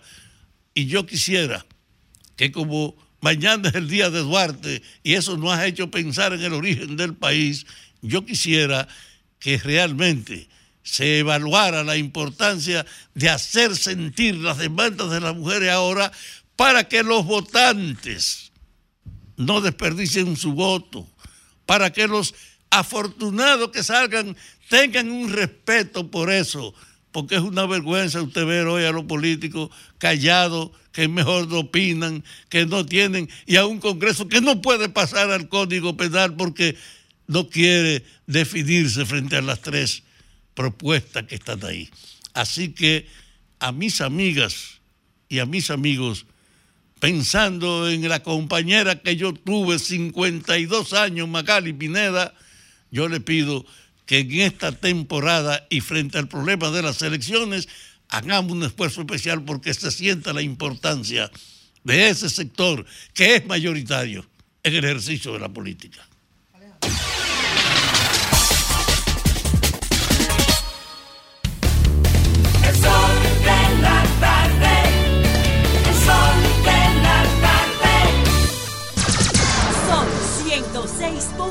5. Bueno, señores, aquí estamos. Y son ya las 4 con 15 minutos en este sol de la tarde. Tenemos a Eleacer Bueno, Eleacer y la comunidad. Buenas tardes, Eleacer. Buenas tardes, ¿cómo está todo por allá? Está muy bien, Eliacer, y además de lo que usted tiene ahí quizás pautado, hay una información con la que a mí me gustaría eh, tener, más, tener más detalle, eh, y es el hecho de que la ciudad de Nueva York fue declarada en el día de ayer eh, a las redes sociales en general como una amenaza para la salud mental, por supuesto apoyado en un informe que hizo el Departamento de Salud Mental y el anuncio lo hizo precisamente el alcalde de la ciudad, comparando ese efecto incluso con el tema de, del tabaco, de las armas. Ahora, no sé si con el anuncio también, eh, y que van por supuesto a intervenir, cuáles serán los recursos, cuáles serán las herramientas que tiene la alcaldía para actuar contra las redes sociales y las implicaciones que esto pueda tener. Adelante, Eliaster. Eh, ayer fue el, el día donde el alcalde eh, presentó su informe del año 2023. Y tal como señala, una de las emergencias que tiene la ciudad es la salud mental. Durante la pandemia se eliminaron alrededor de 2.000 camas que servían específicamente para eh, centros de atención mental y se dedicaron la- al tratamiento de- del COVID. Pero a medida que ha pasado el tiempo, eh, esas camas, esos, esos puestos donde se trata la salud mental no han sido recuperados. Entonces hay un exceso por encima de lo normal de pacientes y apenas algunas de esas camas donde se están tratando han sido recuperados. Por ejemplo, en el Alto Manhattan, donde, donde está la mayoría de los dominicanos, y hay dos hospitales, como el, el Hospital Presbiteriano y el Hospital Allen, no hay ni una sola cama que trata la salud mental, por ponerte un ejemplo. Y ahí viene entonces el anuncio del alcalde de que el Estado sea, que es el que maneja el cuidado de los hospitales y la salud mental, los forza entonces a, a darle más dinero y forza a los hospitales a que tengan que proveer este, este, este número de camas que se perdieron durante la pandemia. Adelante, ¿qué otras informaciones, Eleazar, tenemos de la ciudad de Nueva York? ¿Cómo anda el clima? A ver, ¿qué nos cuentas? Si tenemos otra, eh, el alcalde también la, semana pasada vetó eh, un- una ley que pasó el- los concejales, la ley se llama cuántas paradas. Esa ley lo que forzaba a los policías a que cada vez que paraba a un ciudadano tuvieran que llenar un reporte eh, en el que en ese reporte se indicaban hasta su hasta su DNA muy muy intensivo, cosa que no se hace ahora. Bueno, pues hay dos líneas de pensamiento en, el- en la ciudad. Una es que el- hay que eliminar lo que ellos pensaban que era el abuso policial, ya que el 90% de las personas que paran la policía son personas de color. Pero del otro lado, la paran en ocasión la perdón la paran en ocasión de una infracción o la paran por porte sospechoso de cara Perfil sospechoso. La de, la, la ley de vidrios rotos, como se llama en inglés, en español, es parar a personas que la policía tenga la discreción de que tenga el perfil sospechoso. por sospecha entonces ah no pero Pero eh, en, el- en la ciudad, o el- los concejales eh, votaron para eh, pedir un poquito más de información de parte de los policías. Pero hay eso ha causado un problema. Y es una data que dice que durante la ley de vidrios rotos habían 684.300 deten- detenciones. Obviamente el 90% era para personas de color. Pero el crimen era un 10%. Ahora, este año pasado, en 2023, solamente se hicieron 15.102 detenciones bajo la nueva ley. Pero entonces el crimen subió. Entonces, a- la ciudad o el alcalde está buscando un balance, por eso vetó la ley nueva de cuántas paradas, para buscar una forma de que el crimen no esté tan alto, aunque haya más justicia étnica o social, y que entonces pueda volver a subir a unos niveles donde la ley no se aplique tan indiscriminatoriamente.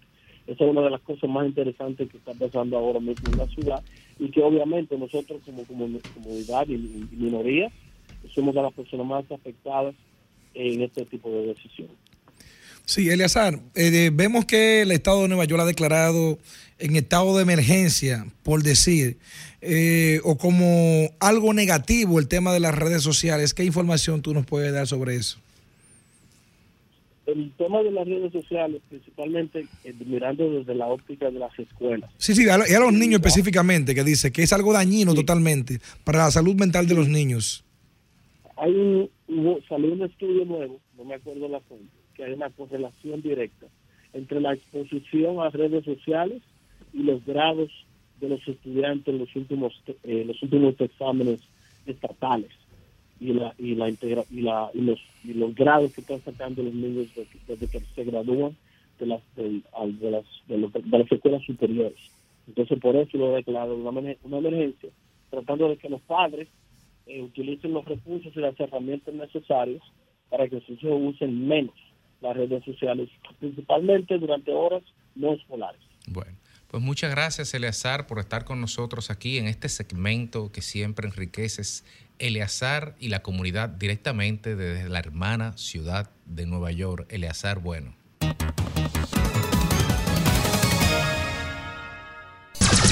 Sol 106.5.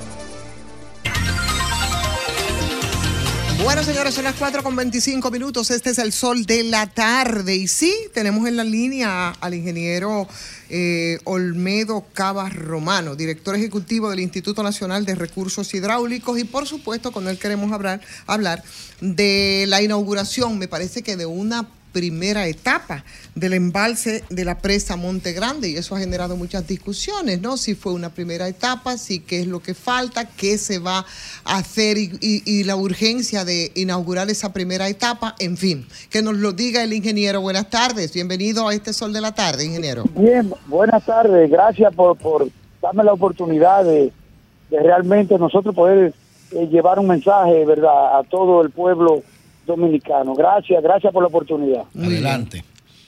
¿Qué, qué- A qué- su orden, sí, a su ¿qué- orden. qué- qué es lo que inauguramos? ¿Fue una primera etapa? ¿Qué nos queda pendiente? ¿Cuál es la agenda? ¿Y qué es la, cuál fue el apresuramiento? ¿Y qué vamos a resolver con, e- con, la, con la inauguración de esta primera etapa? Bueno, eh, lo que nosotros inauguramos es lo que llaman el muro de la presa, o sea, la presa del embalse, que es lo fundamental. Es donde se almacena el agua, ¿verdad? Para luego, entonces, conducirla eh, por diferentes vías eh, a lo que son los canales de riego, eh, para los sistemas de acueducto. En este caso, nosotros vamos a suministrarle 3.5 metros cúbicos de agua al acueducto Azuro, que es el sistema de agua potable del suroeste que da, que da agua potable a Barahona, Bauruco y parte de Independencia. Entonces, además de, suministro de agua, eh, también está lo que son los canales de riego. Eh, vamos eh, realmente a fortalecer y modernizar el sistema de riego existente, pero también vamos a incorporar miles de tareas de tierra que ahora mismo no están en producción por falta de agua.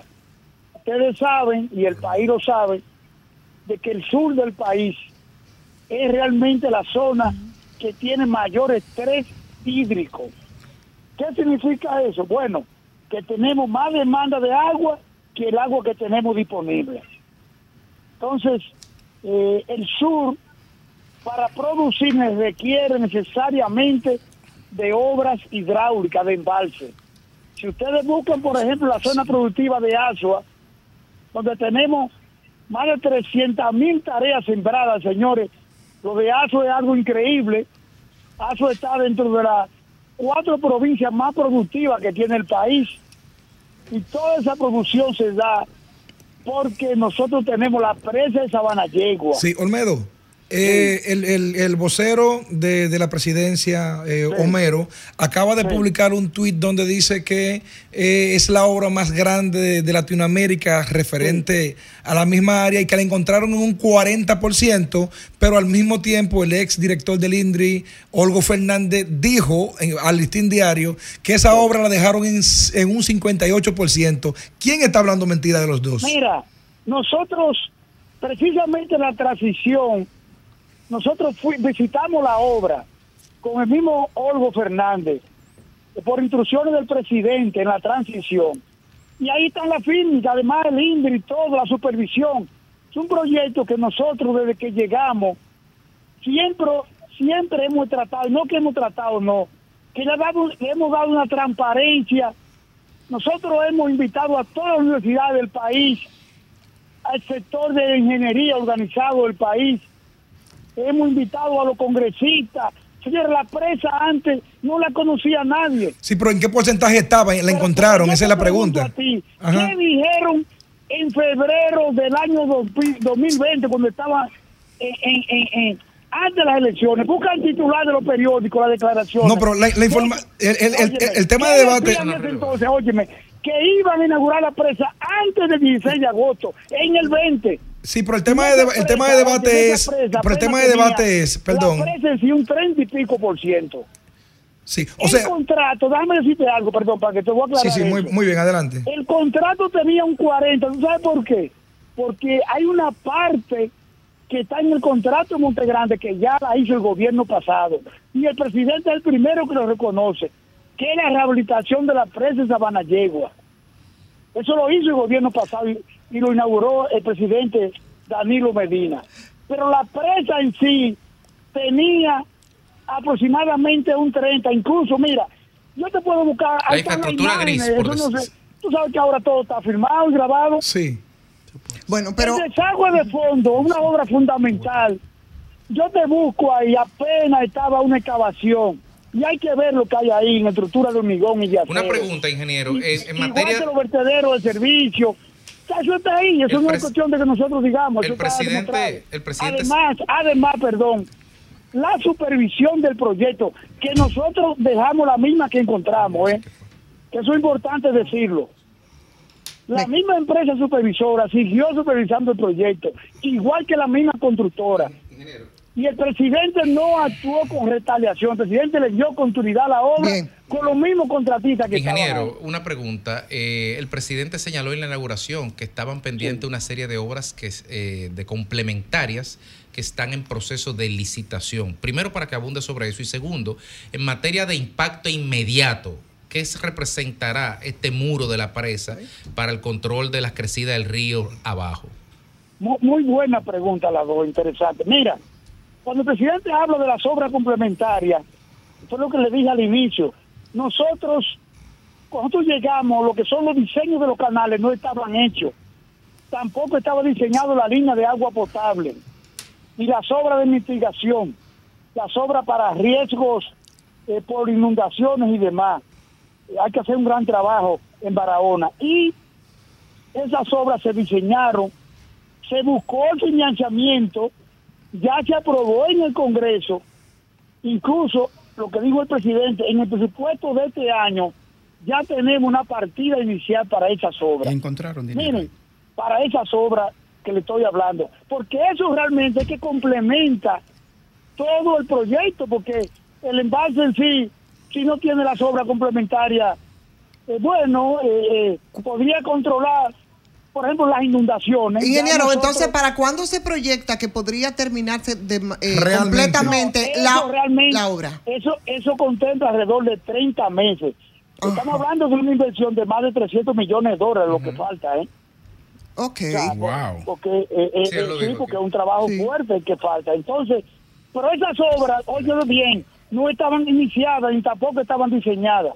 Okay. Nosotros terminamos lo que encontramos. La presa con un 30% aproximadamente, el contrato con un 40%, pero la presa en sí, como dijo el, presi- el presidente incluso fue más generoso y dijo que yo tenía un 40 y, bueno, un 40, pero eh, eh, cuando él lo dice se refiere al contrato en sentido general.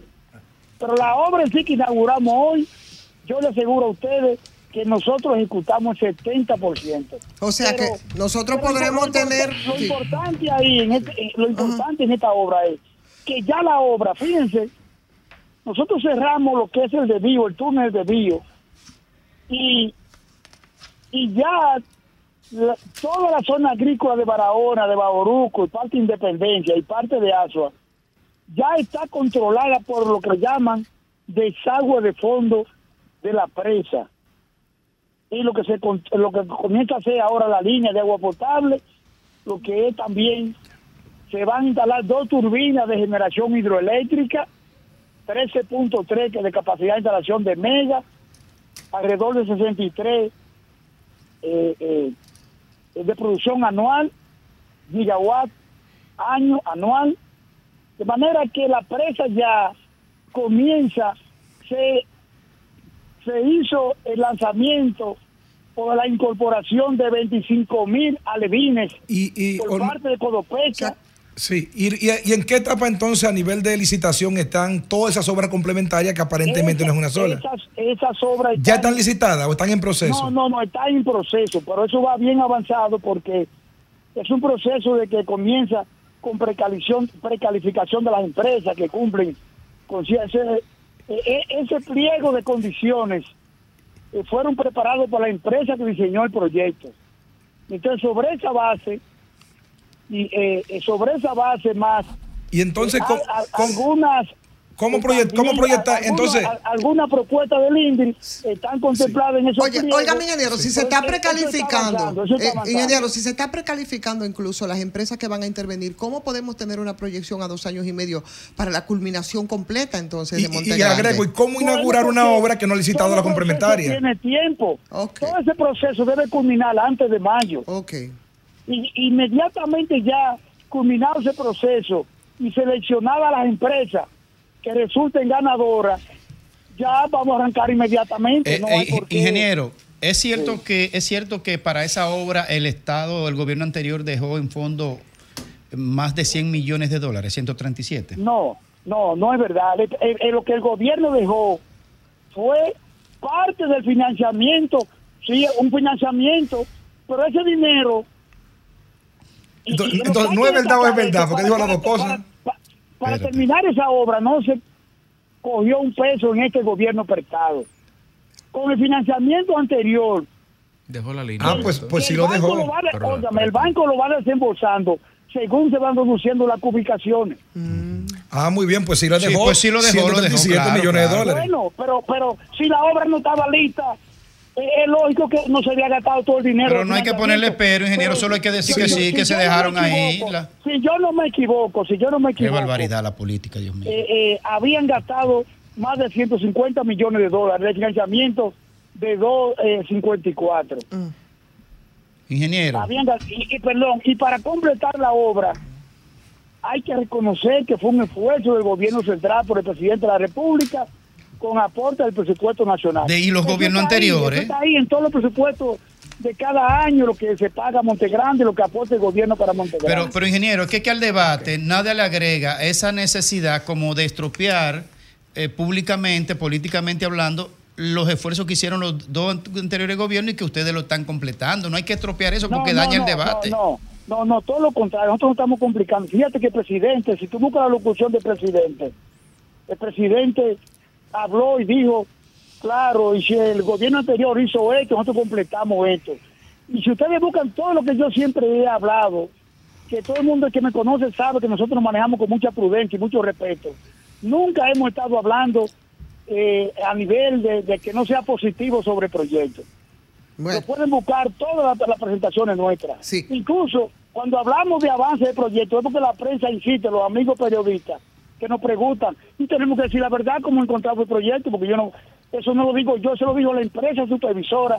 Además, nosotros que terminamos el proyecto sabemos lo que encontramos. Yo le puedo llevar imagen a ustedes, fímica, fímica de proyecto con fecha, pues son se borra, eso está ahí. Bueno, ingeniero. Sí, sí, que- ingeniero, que venga ingeniero, por aquí con eso, Ingeniero bueno. Olmedo, muchísimas gracias por aceptar y recibir nuestra llamada para hacer estas aclaraciones. Pero tiene que venir, Bien, Olmedo. Muchísimas Olmedo gracias. tiene que venir Alejandro, aquí. vámonos. Claro.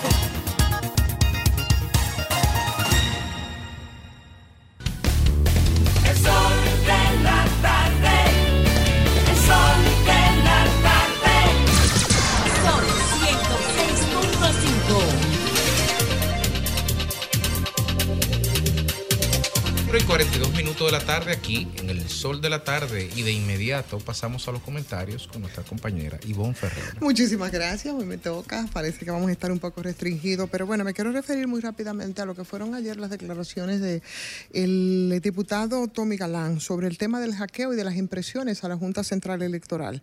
Él dice que no hicieron nada raro, que hicieron una prueba, esa prueba fue, evidentemente fue hackeo. Eh, y bueno, eso, eso ha creado definitivamente, eh, provocó, ¿no? Que inmediatamente en el día de ayer, pues el, el- la, Junta Central Electoral hiciera una rueda de prensa, se hicieran algunas aclaraciones respecto, respecto al caso y respecto a cómo está manejándose eh, todo para las elecciones de municipales que están ya a la vuelta de 20 días, a la vuelta de la esquina. Arrancó con las auditorías, arrancó con las pruebas, eso lo sabemos, lo habían dicho ellos eh, eh, con antelación, las pruebas de, de todo el sistema de votación, con, con solo dos pruebas ya comenzaron aparecer evidentemente muchísimos, eh, muchísimas pifias o macos, como les llaman ellos, y todos son parte, son, tienen que ver con el, el problema tecnológico Y bueno, yo creo que eso es bueno, porque para eso son las pruebas y para eso se hace con algún tiempo, de con, con mucha antelación. Y eso es más o menos lo que, lo que se han definido. Yo creo que es válido eh, a propósito de esto para que se recuerde lo que significa el proceso de votación, los escrutinios eh, que van a ser manuales, que ya deberíamos estar en ese proceso. O sea, que cada voto es una boleta y se van a contar una por una y lo harán en cada colegio electoral. Después viene todo el tema del proceso digital, por eso los celos, ¿no? Que se harán con las computadoras multifuncionales, eh, que es la digitalización y entonces es el escaneo. Todo eso es interesante. Pero que la Junta dijera, y como dijeron ellos y como lo han admitido, y aparecieron, que aparecieron 24, ¿eh? 24, pero que ya se resolvieron 19 de, estas, de, esta, de estos macos, eh, es interesante. De los cinco ya hay tres que, que están casi resueltos al 100%.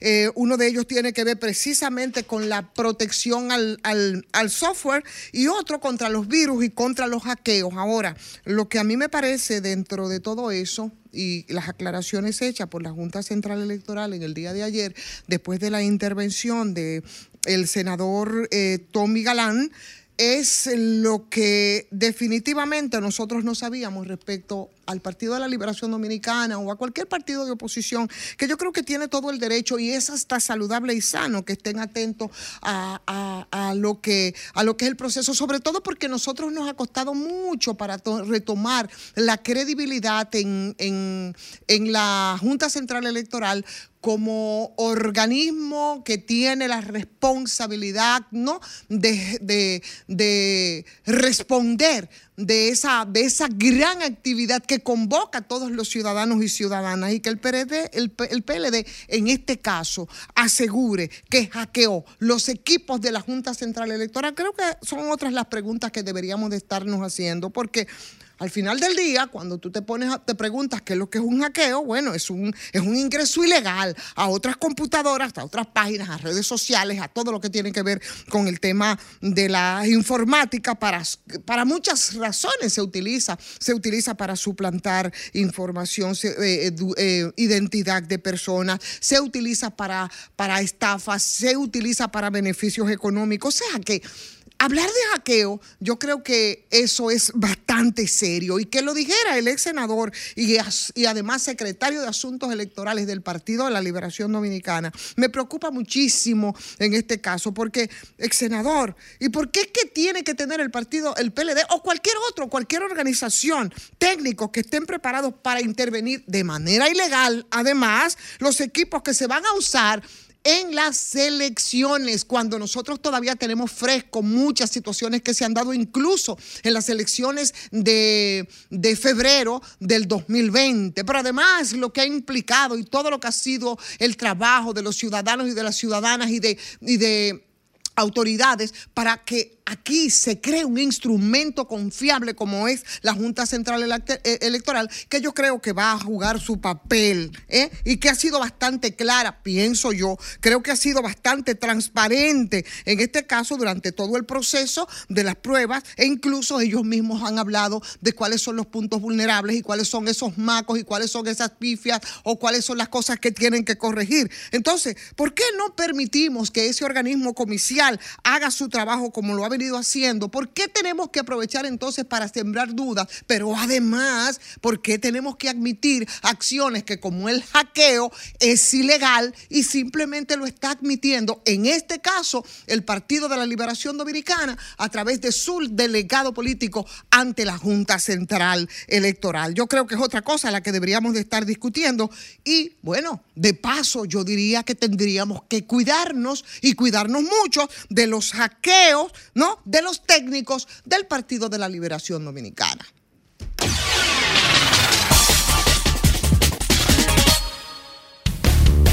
El sol de la tarde. El sol de la tarde.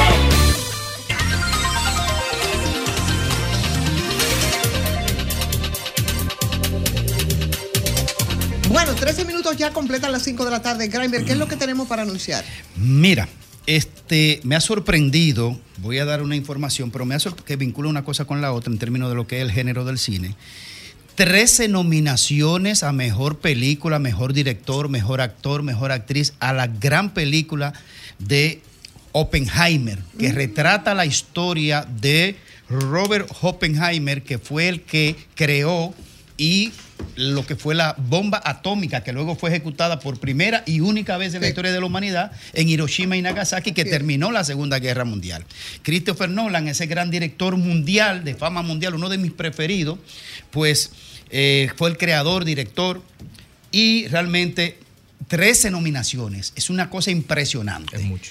Entonces, dicho esto, eh, el- la Fundación Global lanza lo que es en su decimosexto aniversario el Festival de Cine Global de Santo Domingo, un homenaje a Pericles Mejía, un gran actor, director dramático de nuestro país, fallecido el año pasado, dedicado a Pericles Mejía y dedicado a la ciudad de Nueva York. Inicia mañana, desde mañana hasta el primero de febrero, en el Teatro Nacional a partir de las 6 de la tarde, en el Teatro Nacional mañana. Festival de Cine en su décimo sexto aniversario. Muchos éxitos para la Fundación Global y allí estaremos. Bueno, pues dicho eso, entonces vamos de inmediato con el comentario de nuestro compañero Félix Lajara. Buenas tardes, Félix. Muchas gracias o muchísimas gracias, Ivonne.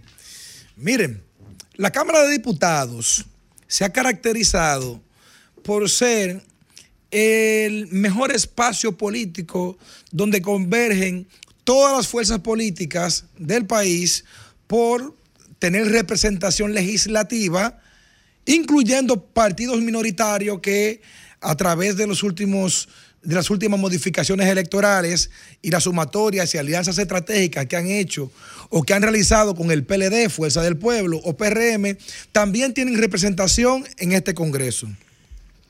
Esa representación política que han logrado tener todos los partidos ha logrado que la democracia se enriquezca de una mejor manera. ¿Por qué?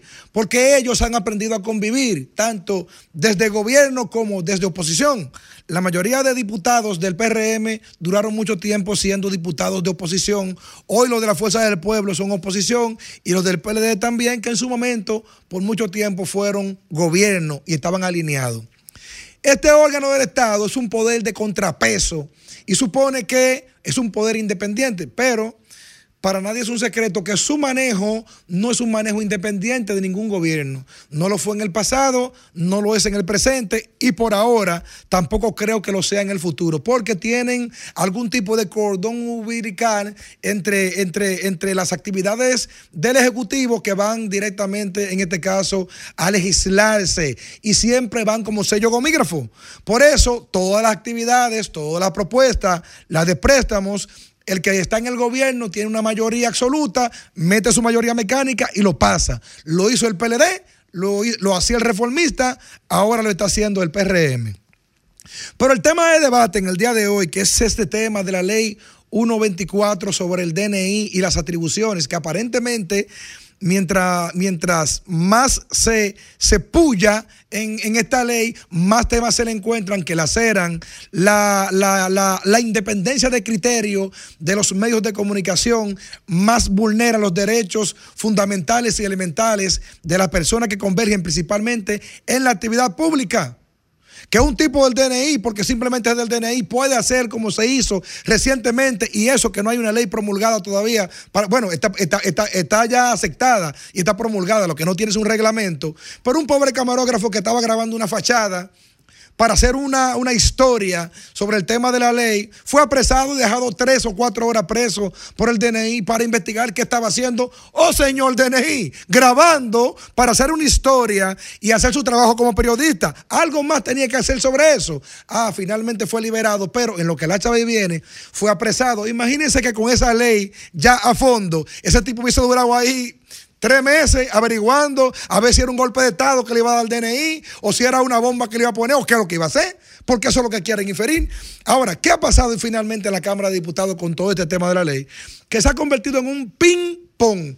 La fuerza del pueblo le echó la culpa al PRM, el PLD le echó la culpa al PRM, y pero hoy Pacheco no se queda callado, que me sorprende, porque Pacheco y Yayo son dos funcionarios, uno, bueno, de diferentes poderes del Estado, que han tenido mejor manejo frente a la prensa, frente a los medios y todo eso, y que tienen tan buen manejo que se llevan bien hasta con los opositores, por lo cual me encontré raro la respuesta de Pacheco en el día de hoy, con el, con el encargado de la comisión al lado y con el director y con el proponente y vocero Julito Fulcar. ¿Y qué dice Pacheco? Ah, no, que tú el que está ahí aprobó y sabía lo que estaba aprobando, pero lo que está diciendo la Fuerza del Pueblo y el PLD es que se aprobó una cosa y que en redacción se sacó otra y que hay un engaño y que hay una manipulación. Entonces, Pacheco, tú en vez de a los voceros y convertir el tema en tema político, que todos lo sabemos, lo que debe indagar es si esa redacción que se hizo fue correcta o si fue incorrecta o si fue así como tú dices, porque lo que es evidente es que